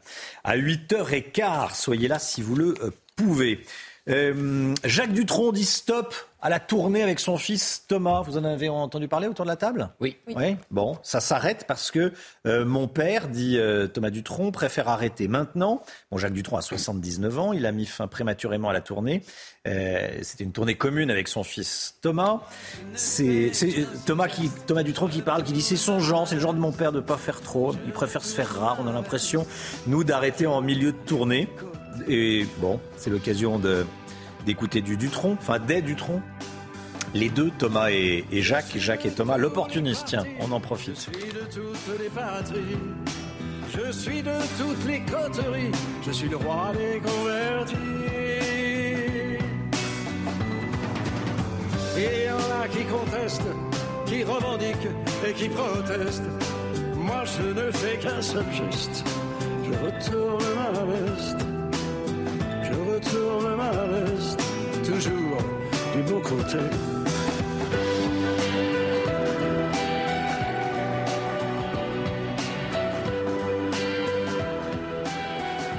Voilà, c'est encore c'est d'actualité. Hein. Il y en a qui contestent, qui revendiquent, qui protestent. Moi, je retourne ma veste. Tous les jours. Pardon? En politique, tous les jours. En et en politique, voilà, tous les jours. Et des gens qui protestent, qui revendiquent, c'est, c'est, le moment. Allez, c'était l'occasion d'écouter du Dutron. Euh, dans un instant, on va parler de la grève à la SNCF. Des, des, propositions ont été faites hier soir par la direction. On va vous les euh, soumettre. Est-ce que c'est le moment d'arrêter euh, la grève? De toute façon, ce week-end, c'est fichu, hein, c'est trop tard. Même si elles sont acceptées, ça sera trop tard pour faire redémarrer les trains. On en parle juste après la météo avec Alexandra Blanc. La météo avec BDOR. L'agence BDOR vous donne accès au marché de l'or physique. L'agence BDOR, partenaire de votre nouvelle épargne. Ravi de vous retrouver avec des conditions météo particulièrement agitées une nouvelle fois aujourd'hui. Depuis le début de la semaine, on a un défilé de perturbations. Ce sera le cas également cet après-midi, principalement entre le nord de l'Occitanie, les Charentes, les régions centrales ou encore le nord-est. On attend également beaucoup de vent, le vent d'ouest qui va souffler très fort sur la façade atlantique près des côtes de la Manche, mais également euh, sur le Cap Corse. Soyez bien prudents. Vent tempétueux aujourd'hui. On retrouvera également beaucoup de neige en montagne sur les Alpes du Nord. On attend entre 30 et 50 cm de neige. Donc attention, le risque d'avalanche est particulièrement important aujourd'hui parce que oui, les températures vont rester une nouvelle fois très très douces pour la saison. Température presque digne d'un mois d'avril. Regardez, 16 degrés à Paris cet après-midi, 15 degrés en moyenne pour Rennes, 18 degrés le long de la Garonne ou encore 21 degrés. Vous ne rêvez pas le 23 décembre à Perpignan, 21 degrés, température donc digne d'un mois d'avril et largement au-dessus des normales de saison. La question est, va-t-on avoir de la douceur pour le réveillon de Noël? Eh bien, la réponse est oui, avec donc toujours un temps relativement calme. On aura néanmoins beaucoup de grisailles, vous le voyez, entre les Charentes, la Bretagne, les régions centrales ou encore en allant euh, vers les Alpes du Nord, les Vosges ou encore le Jura. On retrouvera de belles éclaircies sur le nord, toujours du grand beau temps dans le sud. Hein. Si vous êtes à Montpellier, à Marseille ou encore à Perpignan, ainsi que du côté de Biarritz, c'est bien le soleil sera au rendez-vous avec des températures toujours très douces pour la saison, 12 degrés en moyenne sur le nord, 17 degrés dans le sud et cette douceur qui devrait se poursuivre au moins jusqu'au 31 décembre cette année. La météo avec BDOR. L'agence BDOR vous donne accès au marché de l'or physique. L'agence BDOR, partenaire de votre nouvelle épargne. C'est News, il est bientôt 8 h Merci d'être avec nous. L'équipe de la matinale est là. On est avec Barbara Durand, on est avec Gauthier Lebret, on est avec euh, Jérôme Béglé qui est avec nous euh, ce matin. On est également avec Eric de Ritmaten, Jérôme Béglé, directeur général de la rédaction du Journal du Dimanche. Vous avez déjà la une du JDD pour euh, dimanche, jour de Noël? À 80%, oui. Ce sera samedi d'ailleurs, demain, puisque ah. dimanche, beaucoup de kiosques sont fermés. Donc ah bah nous sortirons samedi 24 et samedi 31 décembre. Je fais bien de poser la question. Absolument. J'ai un jour d'avance. Je vous enverrai un petit cadeau. Bon, non, surtout dites pas ça, dites pas ça, on va croire que c'est pour ça que je vous en parle. Non, non. Allez, il est euh, bientôt 8 heures. À la une ce matin, la direction de la SNCF met de l'argent sur la table. La totalité des primes passe de 1200 à 1320 euros annuels par contrôleur. Des embauches sont prévues pour l'année prochaine. Les syndicats ont jusqu'à midi pour se prononcer, mais pour l'instant, ce ne sont pas eux qui maîtrisent la situation. Une recrudescence de tags antichrétiens sur des églises ces derniers jours dans plusieurs régions. On va vous montrer ce qui s'est passé dans plusieurs villes de France. Des sénateurs, les républicains, veulent changer la loi de 1905 pour autoriser les crèches dans les mairies. Qu'est-ce que vous en pensez? On va entendre l'avis des uns et des autres. Est-ce que vous faites un test Covid? Tiens, avant de réveillonner en famille, certains se rendent dans des pharmacies. Reportage à suivre. Autant vous dire, il y a moins de queues que les années précédentes. Éviter que la grève des contrôleurs ne se prolonge au nouvel an. Voici ce que souhaite à tout prix la direction de la SNCF qui a proposé des mesures complémentaires aux grévistes. On va les voir ensemble. Il y a euh, des embauches supplémentaires. 160 embauches supplémentaires dès 2023 euh, et plus 40 dans des trains euh, difficiles. Création de la ligne de métier chef de bord. Augmentation de la prime annuelle de 600 à 720 euros. Cette prime annuelle qui vient s'ajouter à une autre prime de 600 euh, euros. Les syndicats ont jusqu'à midi pour se prononcer sur ces propositions. Oui, on a demandé à Fabrice Charrière, secrétaire euh, général adjoint du syndicat UNSA Ferroviaire, si ces mesures complémentaires allaient changer le trafic pour ce week-end. Écoutez. Effectivement, faire rouler un train, ça demande un peu de préparatif et euh, du personnel à commander. Donc euh, ce sera très compliqué pour ce week-end malgré tout. Ça peut, ça peut malgré tout s'améliorer légèrement par rapport à ce qui est prévu là ou ce sera quoi qu'il en soit euh, la situation actuelle? Alors après, déjà, ça va dépendre encore une fois de, la position des autres organisations syndicales puisque l'UNSA ferroviaire n'appelait pas à la grève sur, sur ce week-end. donc c'est pas nous qui avons là pour le coup les choses en main. Gauthier Lebret avec nous. Gauthier, grosse colère d'Emmanuel Macron contre les euh, grévistes, grosse, grosse, colère également de plusieurs membres du gouvernement. C'était de façon concertée. Hein. Absolument. Alors la colère d'Emmanuel Macron a éclaté hier en Conseil des ministres. Il a dit, eh bien, il condamne les quelques centaines de personnes qui bloquent le pays, je le cite, et qui gâchent les fêtes des Français après deux années de Covid. Alors le président, il s'énerve puisqu'il n'a pas de prise sur euh, les grévistes. Il est dépassé euh, par ce qui se passe. Les ministres peuvent juste se répandre dans les médias pour euh, condamner fermement ce mouvement. Mouvement d'ailleurs que personne, Eric le rappelait tout à l'heure, que personne n'avait vu venir au gouvernement alors que des préavis de grève pour Noël et le jour de l'an datent d'il y a un mois. Depuis, eh bien, les syndicats sont complètement dépassés par ce groupe Facebook qui regroupe, vous le savez, 3500 euh, contrôleurs. La direction de la SNCF ne sait pas vraiment avec qui euh, négocier. Ça va être compliqué pour sauver le week-end euh, du jour de l'an. En attendant, Emmanuel Macron a demandé hier à ses ministres de réfléchir à un nouveau système pour éviter que ça se reproduise. Alors qu'est-ce que ça veut dire? Eh bien, c'est par exemple former des cadres qui pourraient devenir contrôleurs le temps de quelques journées de grève. En Italie, ils ont trouvé une solution. Alors en France, c'est complètement impossible ça ferait un débat euh, pas possible justement, eh bien c'est d'interdire la grève tout simplement le jour de Noël. Merci Gauthier. On va regarder les prévisions du trafic, euh, de trafic aujourd'hui. Deux trains sur trois circulant en, moyenne, trois TGV sur cinq, un TER sur deux. Le trafic reste normal euh, pour les intercités. Normalement, ça devrait apparaître à l'écran. Est-ce que ça va apparaître ou pas voici. Bah oui, c'est la grève à la SNCF. Ça arrive un petit peu moins. Les trains arrivent un petit peu moins vite. pour samedi et dimanche, trois trains sur cinq en moyenne pourront circuler et trois intercités sur quatre. Plusieurs édifices chrétiens ont subi des dégradations ces dernières semaines et je voulais qu'on en parle ce matin. Actes de vandalisme, tag anti-chrétien. Cinq incidents de ce type ont été recensés au mois de décembre. Oui, en conséquence à l'approche de Noël, eh bien, la sécurité devant les lieux de culte a été renforcée.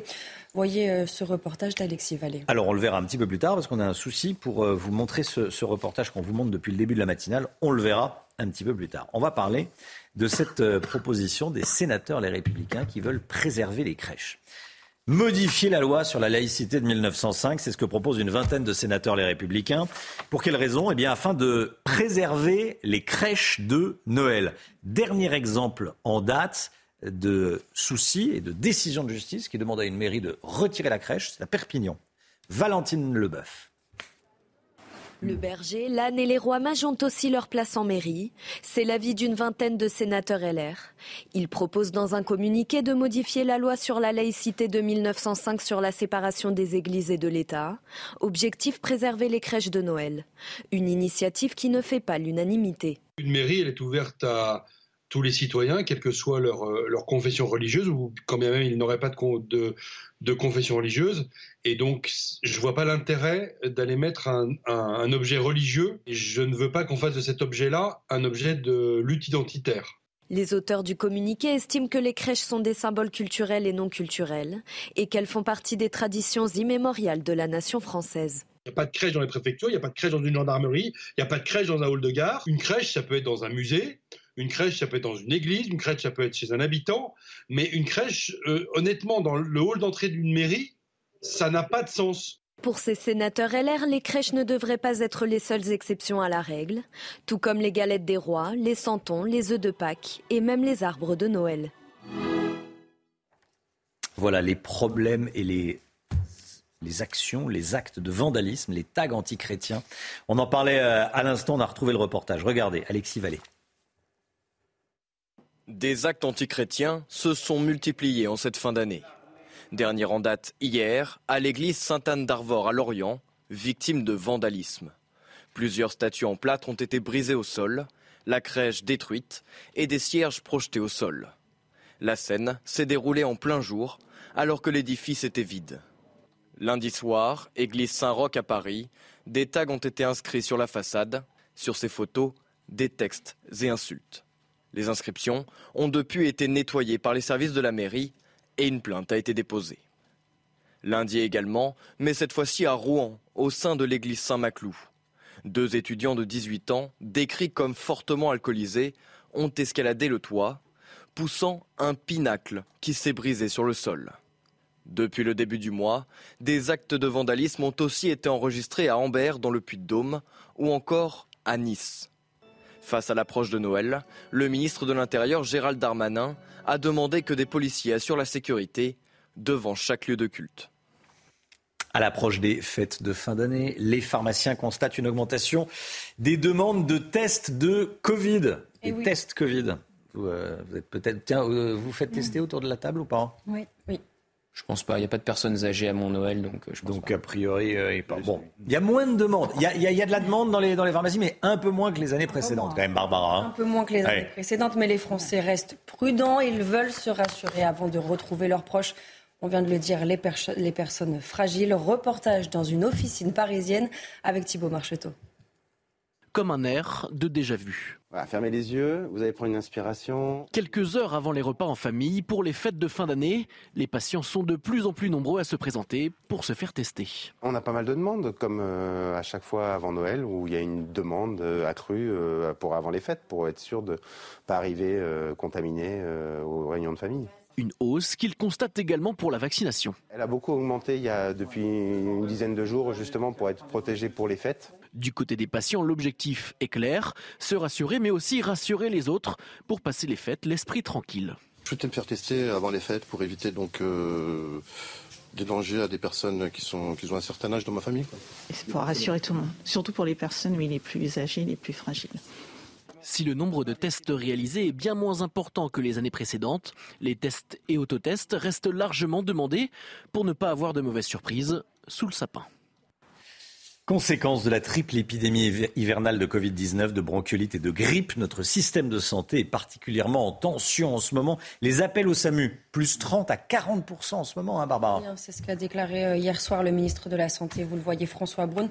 Il était en visite au SAMU de Paris et à l'hôpital de La Fontaine à Saint-Denis. 8h07, restez bien avec nous. Dans un instant, Mathieu Vallet, policier, commissaire de police, sera euh, avec nous, je l'interrogerai. 8h15, Mathieu Vallet avec nous dans la matinale. A tout de suite. Rendez-vous avec Pascal Pro dans l'heure des pros, du lundi au vendredi de 9h à 10h30. C'est News, il est 8h15, bienvenue à tous. Bonjour Mathieu Vallet. Bonjour Romain. Merci d'être avec nous. Commissaire de police, porte-parole du syndicat indépendant des commissaires de police. Beaucoup de sujets euh, évidemment à aborder avec vous. Tout d'abord le point info avec euh, Barbara Durand et on se retrouve juste après. Le gouvernement a fixé le plan d'action pour lutter contre la grippe aviaire. Il propose de lancer de premières vaccinations de volailles à l'automne 2023. En mars, l'État tentera de définir sa stratégie vaccinale, de chiffrer son coût et de déterminer qui paiera la facture. Le ministre de l'Agriculture prévoit des vaccins fonctionnels au mois de mai. Selon le ministère, déjà 2 millions de volailles ont été abattues en décembre. Alors que de nombreux voyageurs resteront à quai tout au long de ce week-end de Noël, la SNCF a fait de nouvelles propositions pour éviter que la grève des contrôleurs ne se prolonge jusqu'au nouvel an. Parmi elles, 200 emplois supplémentaires dès l'année prochaine ou encore que la prime contrôleur passe de 600 à 720 euros bruts annuels. Les syndicats ont jusqu'à midi pour se prononcer sur un projet d'accord. Enfin, les États-Unis touchés par des températures glaciales et de fortes chutes de neige, des milliers de vols sont retardés ou annulés Joe Biden a exhorté les Américains à prendre au sérieux ces perturbations. Plusieurs États ont d'ores et déjà déclaré l'état d'urgence. Mathieu Vallet, avec nous, beaucoup de sujets à aborder avec vous, euh, Mathieu Vallet. Tout d'abord, ben, le sujet de Noël. Euh, Noël, c'est euh, dimanche. 25 décembre. Gérald Darmanin, le ministre de l'Intérieur, demande aux, forces de l'ordre de sécuriser les, les églises. Il n'y a pas que Sentinelle qui est mobilisé pour Noël, il y a également les policiers? Alors oui, Sentinelle, ce sont les militaires que les Françaises et les Français voient malheureusement depuis les attentats de 2012 de Mohamed Merah. On a effectivement les policiers qui sécuriseront toutes les euh, euh, officines qui auront lieu pour les fêtes de Noël, notamment le 24 décembre et le 25 décembre. Donc les Françaises et les Français qui vont aux églises verront des policiers devant les entrées et sorties pour qu'ils puissent exercer leur foi en toute sécurité. Les synagogues sont également menacées. Tout à fait, bien sûr, tous les lieux de culte sont, concernés. Et d'ailleurs, on n'attend pas Noël pour les sécuriser. D'habitude, c'est des patrouilles dynamiques, c'est-à-dire des véhicules de police qui passent régulièrement devant les établissements cultuels, qui euh, surveillent les entrées et sorties des fidèles. Là, effectivement, pour ces fêtes de fin d'année où les Français se retrouvent, hmm. les policiers, au lieu d'être aux côtés des familles, de leurs familles, seront aux côtés des Français pour les protéger. Vous parlez de, de, brigades dynamiques.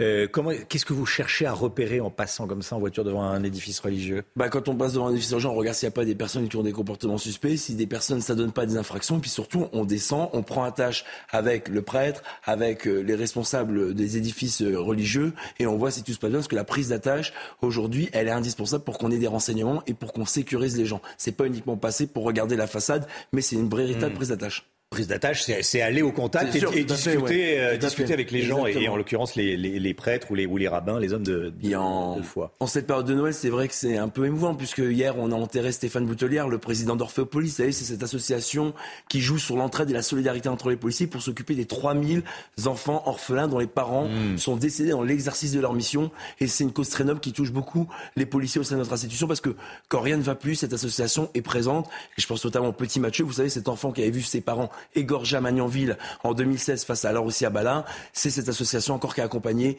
cet enfant qui est devenu orphelin par la barbarie islamiste qui avait touché cette ville et notamment ce policier, deux policiers, Jessica Schneider et Jean-Baptiste Salvin.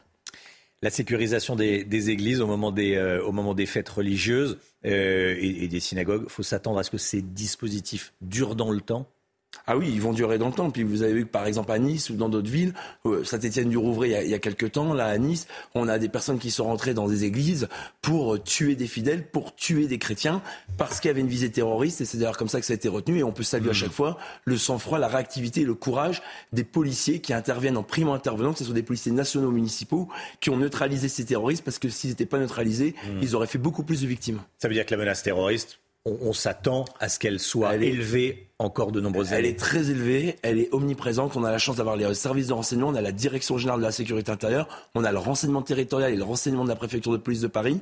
Tous ces hommes de l'ombre qu'on ne voit pas parce que s'ils sont visibles, ils sont inefficaces. Ils travaillent dans l'ombre, ils déjouent des dizaines d'attentats par an et sans eux, on serait évidemment orphelin de pouvoir être protégé de ces terroristes qui viennent en fait semer le chaos et faire des victimes. Mathieu Vallet, je voulais vous parler également du, projet de loi immigration. Il a été euh, dévoilé dans, la presse, il sera présenté en Conseil des ministres en janvier. Euh, le texte promet en tout cas de créer les conditions pour expulser plus d'étrangers qui commettent des délits, euh, avec le retour notamment de la, de la double peine. Est-ce qu'il y aura, au vu de ce que vous avez pu lire, plus d'expulsions? Si c'est appliqué, si c'est voté en l'état bah, Vous savez, aujourd'hui, sur le territoire national, et je compte nos Outre-mer, il ne faut pas oublier nos Outre-mer, on a 24 centres de rétention administrative pour un peu moins de 2000 places. Donc on voit bien que face aux 160 000 obligations de quitter le territoire français, aujourd'hui c'est compliqué. Alors on me dit oui, mais les 160 000 sont pas ceux qui rentrent pas chez eux. Bah, on en a beaucoup qui rentrent pas automatiquement chez eux. Quand on remet dehors quelqu'un à qui on donne un papier où on dit pendant 30 jours vous avez la latitude de partir d'initiative chez vous, évidemment que dans la plupart des cas, il ne le fait pas. Donc aujourd'hui, ce qui est important, vous savez, moi, J'y cru, j'y cru j'y crois en cette promesse républicaine. Je suis d'origine espagnole. La France a tout donné à ma famille. Et la moindre des choses, c'est qu'on respecte ses valeurs, ses lois et les personnes qui nous ont accueillis, qui nous ont permis de garder, commencer gardien de la paix, officier, commissaire de police. Donc il faut que les étrangers qui viennent sur le territoire national respectent les lois de la République. Ceux qui viennent illégalement, qui en plus se payent le luxe de faire les victimes, l'idée, c'est qu'ils soient expulsés. Maintenant, il faudra construire des nouveaux centres de rétention administrative. Il faudra une volonté des pays dont les euh, ressortissants sont issus de récupérer leurs voyous, si j'ose dire, parce que on peut pas accueillir tous les voyous du monde. On a déjà fort à faire avec les voyous nationaux. Et malheureusement, c'est vrai que au-delà de l'ambition politique, Mais là, le ne gouvernement a tenté de serrer un petit peu la vis, de faire pression sur les pays du Maghreb. Euh, mais en fait, on est revenu euh, à la normale comme il y a un an. Bah écoutez, on verra comment Et ça a se passe. priori, euh, il n'y a pas d'engagement de la part d'Alger, de, de Rabat ou de Tunis à changer euh, et à accorder plus de laissés-passer consulaires. Moi, j'ai la faiblesse de croire que quand euh, on croit euh, en la République française, on croit à ce que tout le monde respecte les règles. Et si on n'a pas des résultats significatifs sur l'expulsion de ceux qui n'ont pas la nationalité française et qui viennent faire des victimes au lieu de s'intégrer, alors qu'on a des gens qui s'intègrent parfaitement, qui ont un travail, qui respectent nos valeurs et qui fondent des familles de manière tout à fait respectable de nos règles, et bien effectivement, à ce moment-là, les Françaises et les Français ne croient plus en la promesse républicaine. Et vous avez vu les chiffres édifiants de cet été. Quand on a parlé de la guillotière dans le 8e arrondissement à Lyon, quand on a parlé de Marseille, de Lille, de Paris, où les statistiques démontrent qu'on a un voyou sur deux qui est de nationalité étrangère, dans les transports en commun, c'est plus de 83%. On voit bien qu'aujourd'hui, il n'y a pas un problème avec les étrangers, mais il y avait un problème avec certains étrangers qui ne sont pas là pour s'intégrer, mais qui sont là pour faire des victimes. Donc c'est quelque chose qu'on attend énormément, mais il faut aussi que je vous alerte, Romain des Armes, il y a quelques temps, dans les centres de rétention administrative, on avait des personnes qui avaient uniquement pas de papier, donc c'était en gros des publics dans la majorité des cas, gentils et respectueux. Là, effectivement, dès que les euh, voyous de nationalité étrangère sortent de prison, la plupart passent par la case des centres de rétention administrative pour qu'on ait 45 jours, c'est le temps maximal prévu par la loi, pour les expulser. Et maintenant, euh, bah, c'est vrai que c'est des gens qui sont beaucoup plus difficiles dans le comportement, qui n'ont pas envie de rentrer dans leur pays d'origine et qui créent d'énormément difficultés et de torts aux policiers qui les surveillent et qui les gardent dans ces centres. Parce que la doctrine a changé, que le ministre de l'Intérieur veut expulser les, délinquants étrangers. C'est très factuel, effectivement. Mm. Avant, on priorisait pas les voyous qui sortaient de prison. Aujourd'hui, on priorise. C'est un public violent. C'est un public beaucoup plus violent. On a beaucoup plus de policiers blessés et on a effectivement des mutineries, ou en tout cas des incidents qui sont beaucoup plus nombreux au centre de, centre de rétention administrative. Et quand dis accident, c'est des matelas qui sont brûlés, c'est de la dégradation de mobilier urbain. C'est ce que tous les Françaises et les Français payent avec leurs impôts, évidemment. La police est tous les jours confrontée aux multirécidivistes. Euh, ça, c'est le sujet qui revient à chaque fois qu'on parle d'insécurité. Des voyous que vous arrêtez et que vous retrouvez le lendemain euh, dans la rue, dans les couloirs des, des- des métros, dans les transports en commun. Vous avez des, des exemples tous les jours? Tous les jours, j'ai des policiers qui m'écrivent, quel que soit le grade et le corps d'ailleurs, et qui m'expliquent qu'en fait, ils interpellent les mêmes, avec souvent des infractions violentes. Vous prenez par exemple le Blanc-Ménil, on a la brigade anticriminalité, il y a huit jours, qui a interpellé un dealer qui était ultra connu évidemment des services de police, dans le cadre où on parle de vent en velin, où des dealers occupent des halls d'immeubles et où il y a eu des incendies. On sait que c'est une priorité. Eh ben, ces policiers ont été grièvement blessés. Il y a un policier qui a eu 45 jours d'ITT. Les deux personnes interpellées, le dealer et l'agresseur. D'ailleurs, le dealer qui avait poussé le policier dans les escaliers, qui avait les côtes brisées, et celui qui s'est immiscé à l'intervention pour pas qu'on interpelle le dealer. 45 jours d'ITT. Les deux personnes ont été remises en liberté, convoquées ultérieurement devant la justice, et un avec un contrôle judiciaire, avec une interdiction de venir sur le Blanc-Ménil. On est rassuré quand on voit ça. Si vous voulez, Romain des Armes. Vous êtes ironique. Vous dites ah qu'ils oui, mais rien à faire. Vous savez, au bout d'un moment, on prend les choses avec le sourire le, parce cons- que le contrôle judiciaire qui l'in- l'interdit et qui interdit à cette personne de se rendre au, euh, au Blanc-Ménil sera pas forcément respecté et qu'il en a rien à faire. Non mais on a, on ce que je veux vous dire, Romain Ouais, c'est ouais. que, que tout le monde a des problèmes de moyens. Alors aujourd'hui, on a des véhicules neufs, on a des euh, effectifs qui arrivent en plus dans les commissariats, dans les compagnies républicaines de sécurité, dans les compagnies d'intervention de la préfecture de police de Paris. On a des effectifs qui arrivent, même si ça met un peu de temps. Mais on peut pas dire que parce qu'on n'a pas de moyens, on fait pas bien le travail correctement. Voilà, nous les policiers, on fait du travail du mieux qu'on peut. Je connais aucune autre profession qui, malgré les coups, les blessures, les insultes, euh, je vous rappelle qu'avant c'était euh, en moyenne 10 policiers par jour qui étaient blessés. Aujourd'hui, on en a plus de 15. Donc finalement, les policiers, malgré toutes ces blessures, malgré toutes ces difficultés, ils vont au charbon, ils vont interpeller les voyous parce qu'ils savent que les Françaises et les Français comptent uniquement sur eux pour pouvoir les protéger et vivre en toute sécurité. Et je suis obligé de vous dire, Romain Desarbres, qu'on a certains magistrats qui sont baignés dans une culture du laxisme. Voilà, c'est tout. Quand vous attendez qu'une personne fasse 10 infractions, qu'elle fasse des victimes, qu'elle ressorte, qu'elle revienne, au bout d'un moment, il y a un problème. Vous voyez, je lisais un article il n'y a pas plus tard euh, qui ressort sur Libération. Il y a un magistrat au tribunal judiciaire de Paris qui pose problème parce qu'il est extrêmement sévère, parce qu'il délivre des mandats de dépôt, c'est-à-dire qu'il dit aux voyous qui sont là pour des infractions quand même suffisamment graves, quand on va en comparaison immédiate, c'est pas pour un vol de poule, eh ben, il va prendre la condamnation, il va en prison derrière, ce qui fait qu'il y a une vraie réponse pénale. Dès qu'on aura une réponse pénale sévère, ça, on ça aura des mal voyous. Bah, ça passe pas, bah, ça passe pas auprès de, mal auprès de certains avocats et certains magistrats parce que, en fait, ils ont pas la culture de la sévérité vis-à-vis des voyous. Il y a une culture de l'excuse. C'est aussi ça qu'il faut changer. Le problème, c'est qu'aujourd'hui, le policier, c'est le bourreau et le voyou, c'est la victime. Donc, il faut aussi changer ce paradoxe. Mais pour changer ce paradoxe, il faut qu'on ait des peines minimales. Et j'en terminerai là. Vous parlez du législateur. On a une nouvelle assemblée depuis juin 2022. On espère qu'il y aura des peines minimales dans les prochains mois. Une peine minimale, c'est quoi? C'est qu'on sait que dès qu'on touche à quelqu'un qui porte l'uniforme, un pompier, un médecin, un gendarme, un policier, un élu, eh ben, il sait qu'il aura une peine minimale qu'il encourra un an de prison, puisque vous savez qu'en dessous qu'un an de prison, on va pas en prison, et maximum trois ans, cinq ans ou sept ans en fonction des circonstances aggravantes. Mais il faut qu'on mette un gros coup de sévérité, parce qu'aujourd'hui, la première arme des voyous, c'est l'impunité pénale. Je voudrais vous entendre sur ce qui s'est passé à Châteauroux. On en parle depuis le début de la matinale. Châteauroux, ville a priori, j'ai bien a priori calme s'il en est. Bon, pas si calme que ça, puisque dimanche dernier, euh, il y a eu des tirs de Kalachnikov sur une façade d'immeuble, euh, sur fond de, de trafic de drogue. Calvaire pour les habitants, euh, les habitants évidemment. Au-delà du calvaire, danger. On tire à la Kalachnikov sur des, sur des murs. Est-ce que ça arrive souvent Et quel est votre point de vue de commissaire de police? Bah, malheureusement, vous savez, j'ai travaillé dans les quartiers nord de Marseille, donc euh, on a ce qu'on appelle des flingages et des règlements de compte euh, régulièrement. Et là, euh, au-delà des policiers qui tous les jours pilonnent les points de deal, vous savez que les policiers ne lâchent absolument pas le terrain. On a peut-être les voyous qui tiennent les murs, mais nous on tient le terrain. Eh ben, on a ces interpellations quotidiennes et on a un outil extraordinaire qui est la police judiciaire. On a ces policiers de l'investigation qui sont enviés dans le monde entier. L'office anti-stupéfiant, la brigade criminelle, on a la police technique et scientifique, ces fameux experts qu'on vulgarise à la télé. On a toute cette communauté qui aujourd'hui à Marseille, par exemple dans les quartiers nord, identifie un auteur sur deux de règlement de compte. Quand on sait l'omerta qui règne dans les quartiers, quand on sait la difficulté d'avoir des témoignages, de recueillir des preuves, on voit que c'est exceptionnel. Maintenant, on peut toujours faire mieux.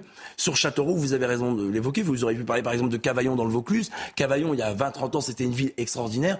Aujourd'hui, vous avez des règlements de compte, vous avez des points de vie qui rapportent jusqu'à 80 000 euros par jour. Et effectivement, on a des habitants qui sont pris en otage. Mais encore une fois, vous savez, Romain Desarbres, on le dit jamais assez, j'ai écouté beaucoup les médias récemment, les habitants des quartiers ne doivent plus se taire qu'ils contribuent et qu'ils donnent des informations aux policiers. C'est pas faire de la délation, c'est de désigner cette minorité qui pourrit le quotidien des quartiers parce que se taire, c'est être complice de ces dealers. Et je viens d'un quartier difficile et je peux vous dire Et que parce c'est parfois ont, ils ont compliqué. peur, je pense. Mais la police, elle est pas là pour leur faire peur, elle est là pour les protéger. Ils doivent avoir peur des voyous et pas.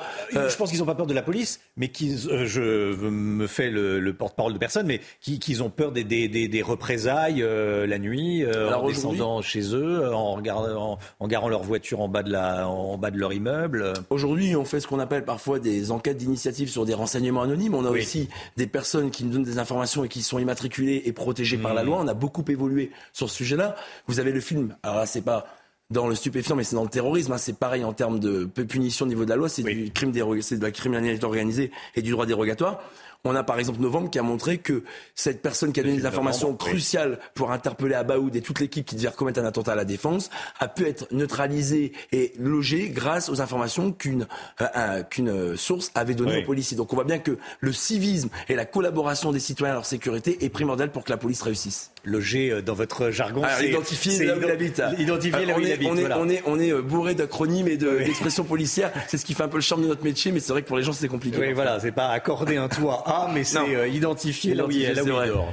Euh, Vaux-en-Velin, il y a une Ouais. semaine, euh, il y a une semaine, on, on commentait un, un drame, dix personnes qui sont mortes dans un incendie qui est parti du, du rez-de-chaussée. On soupçonne très fortement des, euh, des trafiquants de drogue qui auraient mis le feu à un à quelque chose, peut-être un canapé, euh, voilà. Déjà, j'étais sidéré d'apprendre qu'il y avait des canapés qui étaient installés euh, dans, ce, dans, dans cette, euh, euh, dans ce hall d'immeuble. Ça veut dire que c'était des gens qui euh, vivaient un calvaire, qui avaient peur en rentrant chez eux, qui devaient baisser, la, euh, baisser, le, baisser le regard.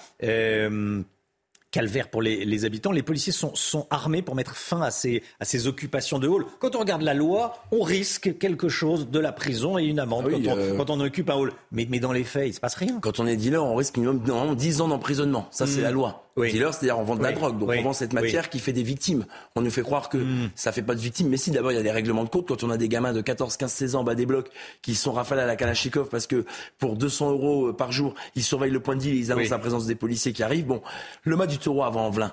Quartier de reconquête républicaine depuis 2021. 25 policiers en plus, 85 enquêtes qui ont été lancées depuis le début de l'année 2022. L'année d'avant, c'était moins de 5 enquêtes. Les policiers mettent le paquet sur ces quartiers. Ils y sont présents, mais comme le nom l'indique, on est en reconquête républicaine. Ça veut dire que la République dans ces quartiers a reculé depuis trop longtemps. Et si ça se limitait qu'aux stupéfiants, moi j'ai échangé avec ces policiers qui tous les jours vont en mât du taureau pour interpeller les rodéos, les occupations de l'immeuble, les points de deal, les dealers, les consommateurs. Tout le monde a une part de responsabilité. Quand vous parlez de ces canapés, de ces objets qui sont placés dans les halls d'immeubles pour obstruer l'arrivée des policiers, pour les empêcher d'intervenir, pour les ralentir dans les interpellations qui peuvent euh, officier lorsqu'ils interpellent et qu'ils interviennent sur ces quartiers, on voit bien que c'est un sacerdoce, mais la force et la noblesse de notre métier, c'est de ne jamais rien lâcher parce que si nous on lâche, tout tombe et la République en premier lieu. Euh, mon Mais les consommateurs, les consommateurs Oui. ont, ont- ont du, ma- ont du- enfin, les consommateurs ont du sang sur les mains.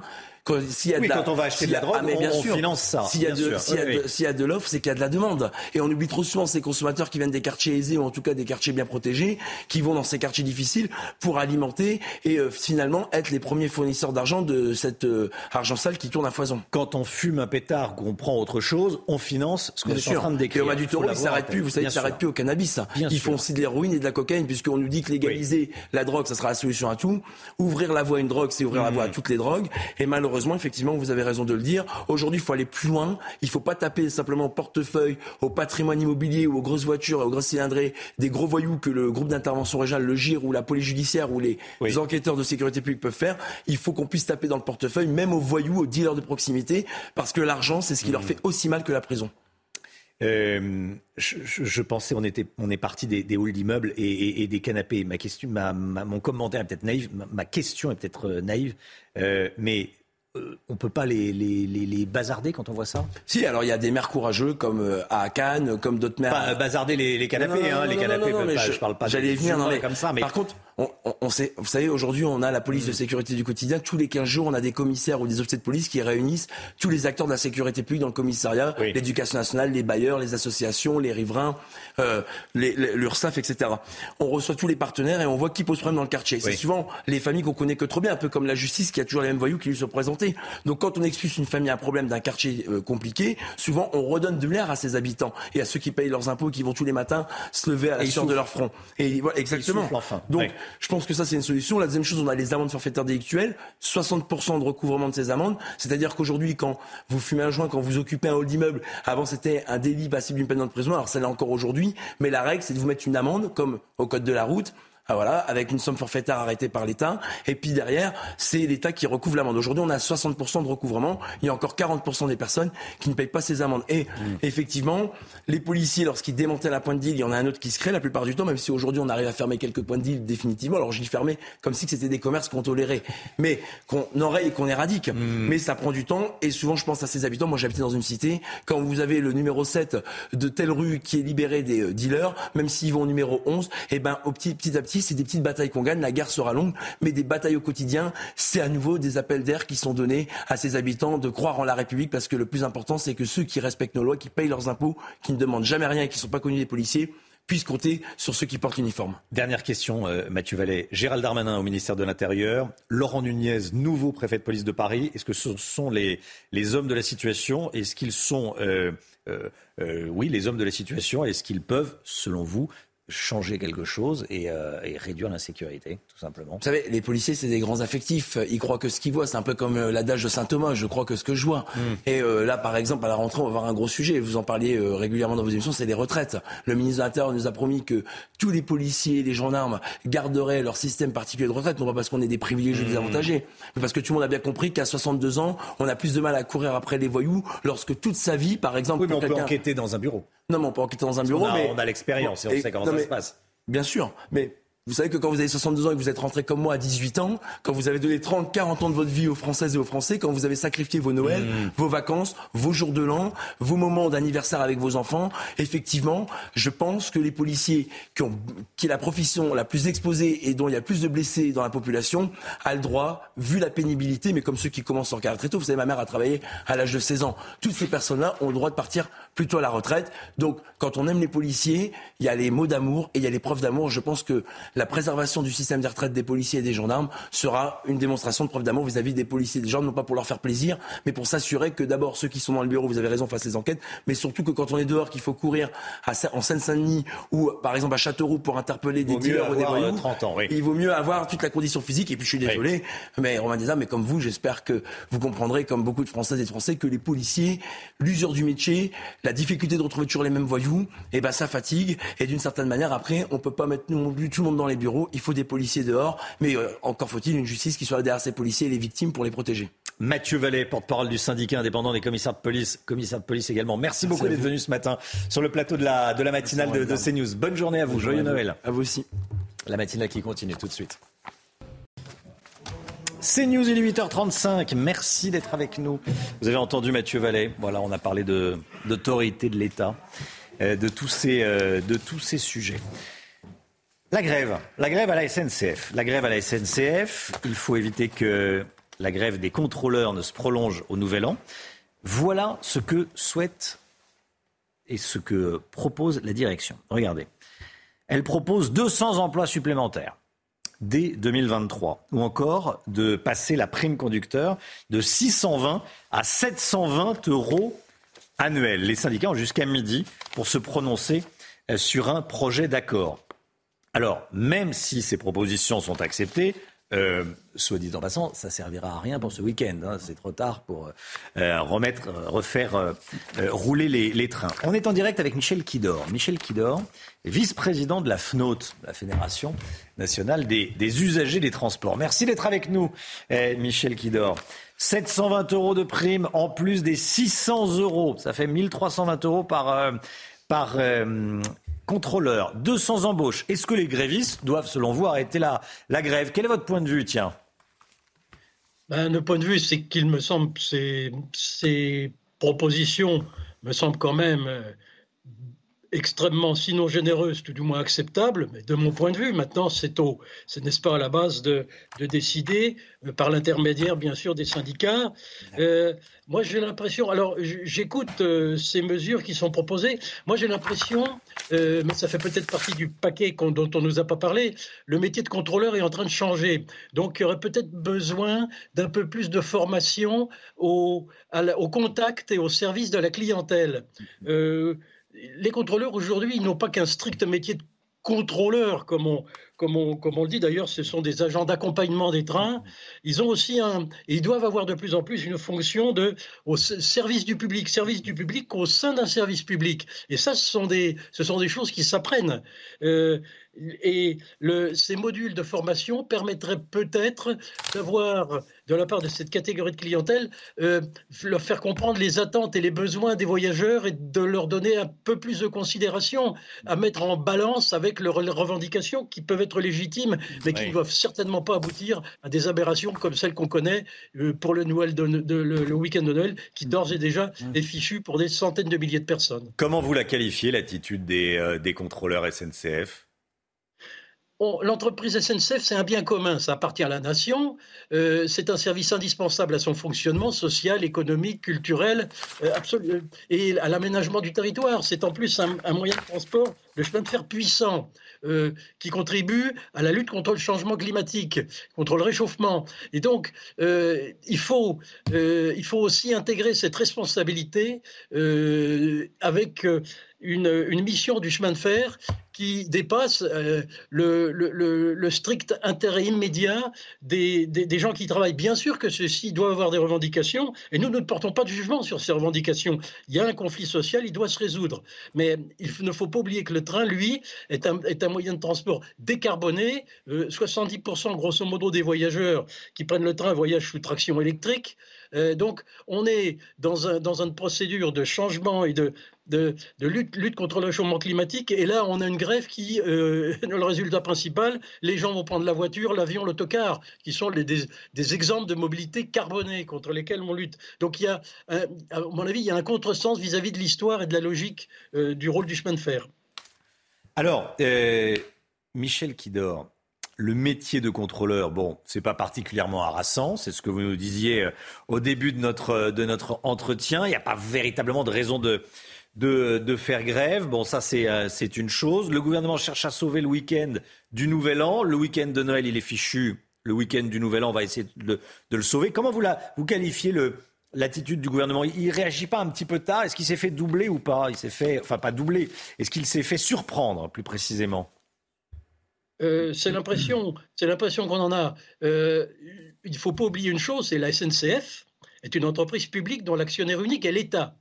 Et nous, ce que nous réclamons à la Fédération nationale depuis très longtemps, c'est que l'État intègre, joue son rôle euh, euh, d'État stratège vis-à-vis d'une entreprise dont je viens de rappeler qu'elle était stratégique pour le fonctionnement du pays. Donc là, il est clair, pour nous, l'État, jusqu'à maintenant, était un peu en retrait de la main et euh, il doit être plus présent, non pas pour demander à la SNCF de céder à toutes les revendications de droite et de gauche, mais pour qu'elle intègre une vision de long terme dans sa politique et également dans, ses ressources, dans sa politique de ressources humaines qui, là aussi, a besoin d'un sérieux coup de formation. Merci beaucoup Michel Kidor. Merci d'avoir été euh, en direct avec nous ce matin dans, dans la matinale. Bonne journée à vous, bon courage. Si vous, devez, euh, si vous avez un train euh, annulé. Allez, 9h 20. si vous vous chauffez avec des pelés, on parle beaucoup d'inflation en ce moment, bien sûr. Si vous vous chauffez avec des granulés de bois ou même des bûches hein, d'ailleurs, vous faites peut-être partie des 2 600 000 ménages éligibles au chèque exceptionnel baptisé Opération Bois. Oui, et si c'est le cas, eh bien, vous pourrez en faire la demande dès jeudi prochain. Comme le gaz et l'électricité, le prix du bois s'est lui aussi envolé ces derniers mois. Certains eh bien, ont été plus malins et ont fait des réserves en avance. Reportage dans le Finistère de Michael Chailloux. Pascal a eu le nez creux. En juillet, il a acheté une palette entière de pelets, l'équivalent de sa consommation annuelle. On l'a eu à 6,60 le sac et euh, en septembre déjà il avait grimpé à plus de 10 euros.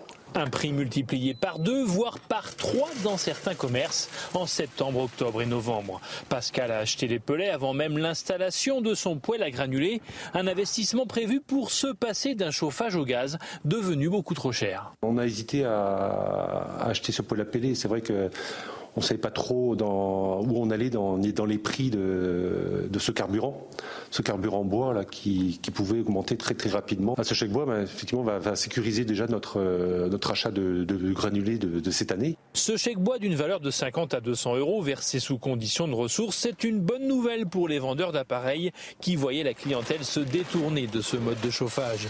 Une bonne nouvelle n'arrivant jamais seule, le prix du pelet en décembre est à la baisse. Là actuellement, on est sur une palette qui pourrait être livré euh, de source sûre à 450 euros TTC. Euh, le chèque Bois Énergie peut lui aller euh, de 50 à 200 euros en fonction des revenus. Donc ça peut effectivement diviser la facture d'énergie annuelle par deux. Selon les pouvoirs publics, 2,6 millions de ménages seraient concernés par ce chèque énergie bois, qu'ils se chauffent avec des granulés ou avec des bûches. Voilà, chèque énergie pour ceux, ceux qui se chauffent au bois. Et, hum, la fête de Noël, c'est dimanche. Certains sont euh, loin des leurs, notamment les militaires qui sont en opération extérieure. Eh bien, euh, ben, on pense à eux. Antoine Estève, qui est reporter de guerre, les a suivis. A une série de reportages cette semaine. Et là, on part à Bagdad. C'est Antoine qui est allé à la rencontre de nos soldats à Bagdad, en, en Irak, bien sûr. Ils assistent l'armée irakienne, ces militaires français, dans leur lutte, dans sa lutte contre les derniers groupes terroristes de Daesh dans la région. Hein. Oui, et il donne euh, notamment des conseils en matière de formation et de renseignement, euh, notamment concernant les IED, des engins explosifs improvisés. Reportage de notre envoyé spécial Antoine Estève. La grosse voiture blindée roule vite au milieu de la circulation. Dans l'habitacle, nous portons tous un gilet pare-balles. Ces agents de sécurité armés de fusils mitrailleurs sont formés pour ne pas s'arrêter et éviter les attaques. Ils nous escortent jusqu'au centre de Bagdad. Sur cette voie rapide, un attentat à la bombe a fait plusieurs blessés l'été dernier. Il y a eu un IED qui était sur l'autoroute entre l'aéroport de Bagdad et euh, la Green Zone, euh, ici. Un convoi euh, d'une ambassade qui est passé, mais on, comprend que, cette, ce qui était ciblé en fait était un convoi de véhicules d'occidentaux. Pour lutter contre ces attentats, L'Irak vient de mener un raid contre Daesh dans la banlieue de Bagdad, avec l'appui des militaires français sur place. Ces deux semaines d'opération ont permis aux forces de sécurité irakiennes de découvrir beaucoup de caches euh, de Daesh. Et donc, euh, ça a permis la saisie de beaucoup d'engins explosifs improvisés qui auraient pu être euh, utilisés ensuite contre les forces de sécurité irakiennes. Et ça a permis également l'arrestation de quelques combattants de Daesh qui se trouvaient dans ces zones. L'état-major de la coalition internationale en Irak est basé ici, dans la Green Zone, la zone verte, un rectangle de quelques kilomètres carrés de surface ultra sécurisé, des murs en béton de 6 mètres de haut et des systèmes anti-roquettes. Le but, c'est d'éviter qu'il y ait une résurgence de cette, de cette menace terroriste, dont on a vu les effets, hein, quand je vous le disais, à travers le Bataclan ou euh, les attentats de Nice. Donc il faut absolument s'assurer que les Irakiens sont en mesure de gérer euh, euh, Daesh et de continuer ce combat. Ici, 20 militaires français conseillent l'armée irakienne dans sa lutte contre les groupes terroristes armés, en plus des 600 Français de l'opération Chamal, présents dans la région. Voilà, reportage de notre reporter de guerre, Antoine Estelle, qui est également correspondant à, Bordeaux. Il est 9h moins le quart dans un instant, c'est la santé avec le docteur Brigitte Millot qui est là. Bonjour. Bonjour Brigitte. Mais tout d'abord le, point info avec, avec Barbara Durand. Hier soir, la direction de la SNCF a reçu les organisations syndicales et malgré les propositions présentées, eh bien le trafic sera fortement perturbé ce week-end. Aujourd'hui, en moyenne, deux trains sur cinq circuleront. Samedi et dimanche, trois trains sur cinq en moyenne. Conséquence de la triple épidémie hivernale de Covid-19, de bronchiolite et de grippe, notre système de santé est particulièrement en tension en ce moment. Les appels au SAMU ont augmenté de 30 à 40% Déclaration faite hier soir par le ministre de la Santé François Braun lors de sa visite au SAMU de Paris et à l'hôpital de La Fontaine à Saint-Denis. Enfin, les États-Unis touchés par des températures glaciales et de fortes chutes de neige, des milliers de vols sont retardés ou annulés. Joe Biden exhorte les Américains à prendre au sérieux ces perturbations. Plusieurs États ont d'ores et déjà déclaré l'état d'urgence. Bonjour Docteur Mio avec Zia Carmentia Compagnie. Gestion du poids avec contrôle du glucose. Premier produit à base d'acarmentia. Disponible sur bionutrix.fr. Docteur Millot avec nous. Brigitte, vous nous donnez quelques conseils ce matin concernant l'alcool et comment connaître son taux d'alcoolémie. Mais commençons par rappeler de quoi on parle et en quelle quantité. Oui, et commençons par rappeler que le vin, c'est de l'alcool. La bière, c'est de l'alcool. Mais souvent, vous demandez aux gens, est-ce que vous buvez de l'alcool oh. Non, non, juste du vin. oh, quand même, rarement. Ah bon, ah bon, ah bon. Euh, on va regarder les équivalents. Quand on parle d'alcool, on parle d'éthanol. On parle là, on parle d'unité standard, hein. c'est-à-dire ce qu'on vous sert dans les bars, dans les restaurants, etc. À la maison, généralement, on a la main un peu plus lourde. Hein. Euh, regardez, un ballon de vin de 10 centilitres, hein, euh, c'est fonction évidemment du, degré euh, de l'alcool pour la quantité. Et tout ça, c'est équivalent. Et ce qui est important de retenir, surtout, c'est que cette unité d'alcool, elle va correspondre après dans votre sang à 0,2 grammes par litre. Donc vous avez bien compris, ce qui arrivera dans le sang après, c'est 0,2 grammes par litre pour un verre d'alcool. Donc pour ceux qui ont le permis probatoire, où là il ne faut pas dépasser 0,2 grammes par litre, c'est juste un verre, mais un verre standard, c'est-à-dire petite quantité que je viens de vous montrer. De n'importe quelle euh, boisson euh, qu'on a vu là, enfin et les autres aussi. Hein.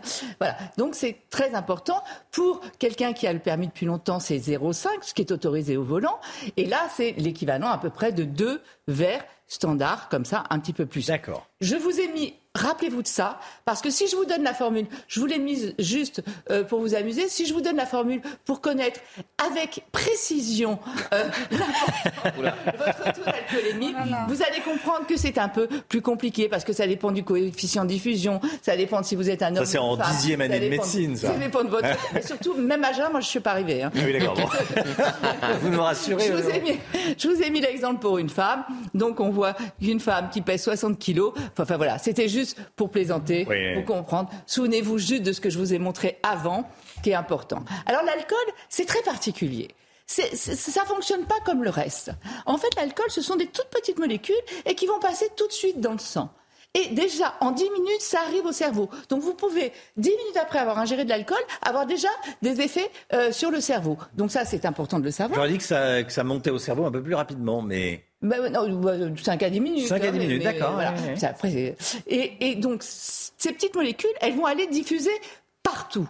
Mais ce qui est intéressant aussi, parce que les gens vont se dire, oui, ok, mais ce qui m'intéresse, c'est au bout de combien de temps j'ai éliminé l'alcool oui. hein? Ou alors, vous savez, la question qui revient souvent, c'est aussi, oui, mais si on mange, euh, c'est pas pareil Ça que si on y a jeun. Oui. Alors, effectivement, si vous ingérez de l'alcool en mangeant, ça va être retardé l'apparition de l'alcool dans le sang. Mais ça va être exactement au même taux. Mm. Donc ça ne changera rien. Ce sera simplement plus tôt si vous êtes à jeun, mais la même quantité. Le taux sera le même. Regardez par quoi s'est éliminé l'alcool. Une fois qu'il a pénétré, il est allé partout, il va tout de suite diffuser dans le sang, il, va, il, va, il se répand dans tout le corps, et après, il est éliminé essentiellement au niveau du foie, comme vous allez le voir. Après, il y en a un petit peu dans la salive, un petit peu dans les poumons, c'est pour ça qu'on vous fait souffler euh, euh, de, pour ça, connaître votre taux, un petit peu dans, sur la peau, c'est pour ça que ça continue à sentir euh, parfois, euh, les reins, etc. Mais sinon, c'est le foie. Et surtout, c'est très long. Je vous ai mis ça aussi, souvenez-vous de ça. C'est une heure et demie pour éliminer un verre d'alcool dont on vient de parler, une heure et demie pour les hommes, deux heures pour les femmes, parce qu'en fait, les femmes, il y a moins d'eau, donc c'est plus concentré, elles sont plus sensibles à l'alcool, hein, les femmes. Donc, rappelez-vous de ça. Et surtout, c'est incompressible. Ne vous dites pas, ah, mais si euh, je cours, si je bois du café, euh, si je prends un comprimé d'aspirine, ça va diminuer plus vite. Pas du tout. Le temps, c'est incompressible. Vous ne pouvez pas faire autrement. Il n'y a rien pour éliminer l'alcool plus vite. Alors, je vous en supplie, ce week-end, on sait qu'il y a un accident sur trois Oui. au moment de Noël qui est lié à l'alcool au volant. Donc on prend pas le volant euh, ou alors on ne boit pas. Gardez ce calcul en tête. Sinon, il y a les SAM. N'oublions pas que SAM, c'est celui qui ne conduit pas, c'est le conducteur de soirée. Mais ça veut dire sans accident mortel. Hein, c'est pas un prénom choisi au hasard. Et on ne prend pas le volant avant d'avoir fait un éthylotest. Il vaut mieux dormir chez ses copains. En tout cas, anticipez, prévoyez et sachez euh, calculer votre taux d'alcool. Voilà, et l'alcool est à consommer avec modération, Avec on le dira jamais mieux, assez. c'est le moins. L'alcool à consommer avec modération. Merci beaucoup Brigitte Millot. Mais joyeux fêtes quand même. C'était Bonjour Docteur Mio avec Zia Carmentia Compagnie. Gestion du poids avec contrôle du glucose. Premier produit à base d'acarmentia. Disponible sur bionutrix.fr. Il est 9h10. Joyeux Noël à tous. Joyeux Noël à tous. Réveillons demain soir en toute sécurité, mais avec la famille, les amis. euh, euh, voilà, plein de belles choses pour vous, des moments de solidarité, le cœur, bien sûr. Quelle joie de vous retrouver tous les matins. On vous retrouvera euh, avec. Voilà, il y, a des, il y en a qui partent en vacances, d'autres qui euh, partent pas, qui seront là. Moi, je vous retrouverai le lundi 2 janvier. La semaine prochaine, c'est avec Olivier de Carenfleck. Joyeux Noël à tous. Barbara, Docteur Brigitte Millot, que je n'oublie pas évidemment. Bonjour Docteur Millot, demain à 10h sur le foie et sur les idées reçues sur le foie. sur le foie. BDM, bonjour Docteur Millot, demain à 10h. Gauthier Lebret, Alexandra Blanc, Eric de Ritmaten. Joyeux Noël à tous. Joyeux Noël. Et dans un instant, c'est euh, l'heure des pros avec Pascal Pro et tous ses invités. Voilà, ça risque d'être savoureux. Belle journée à vous sur CNews.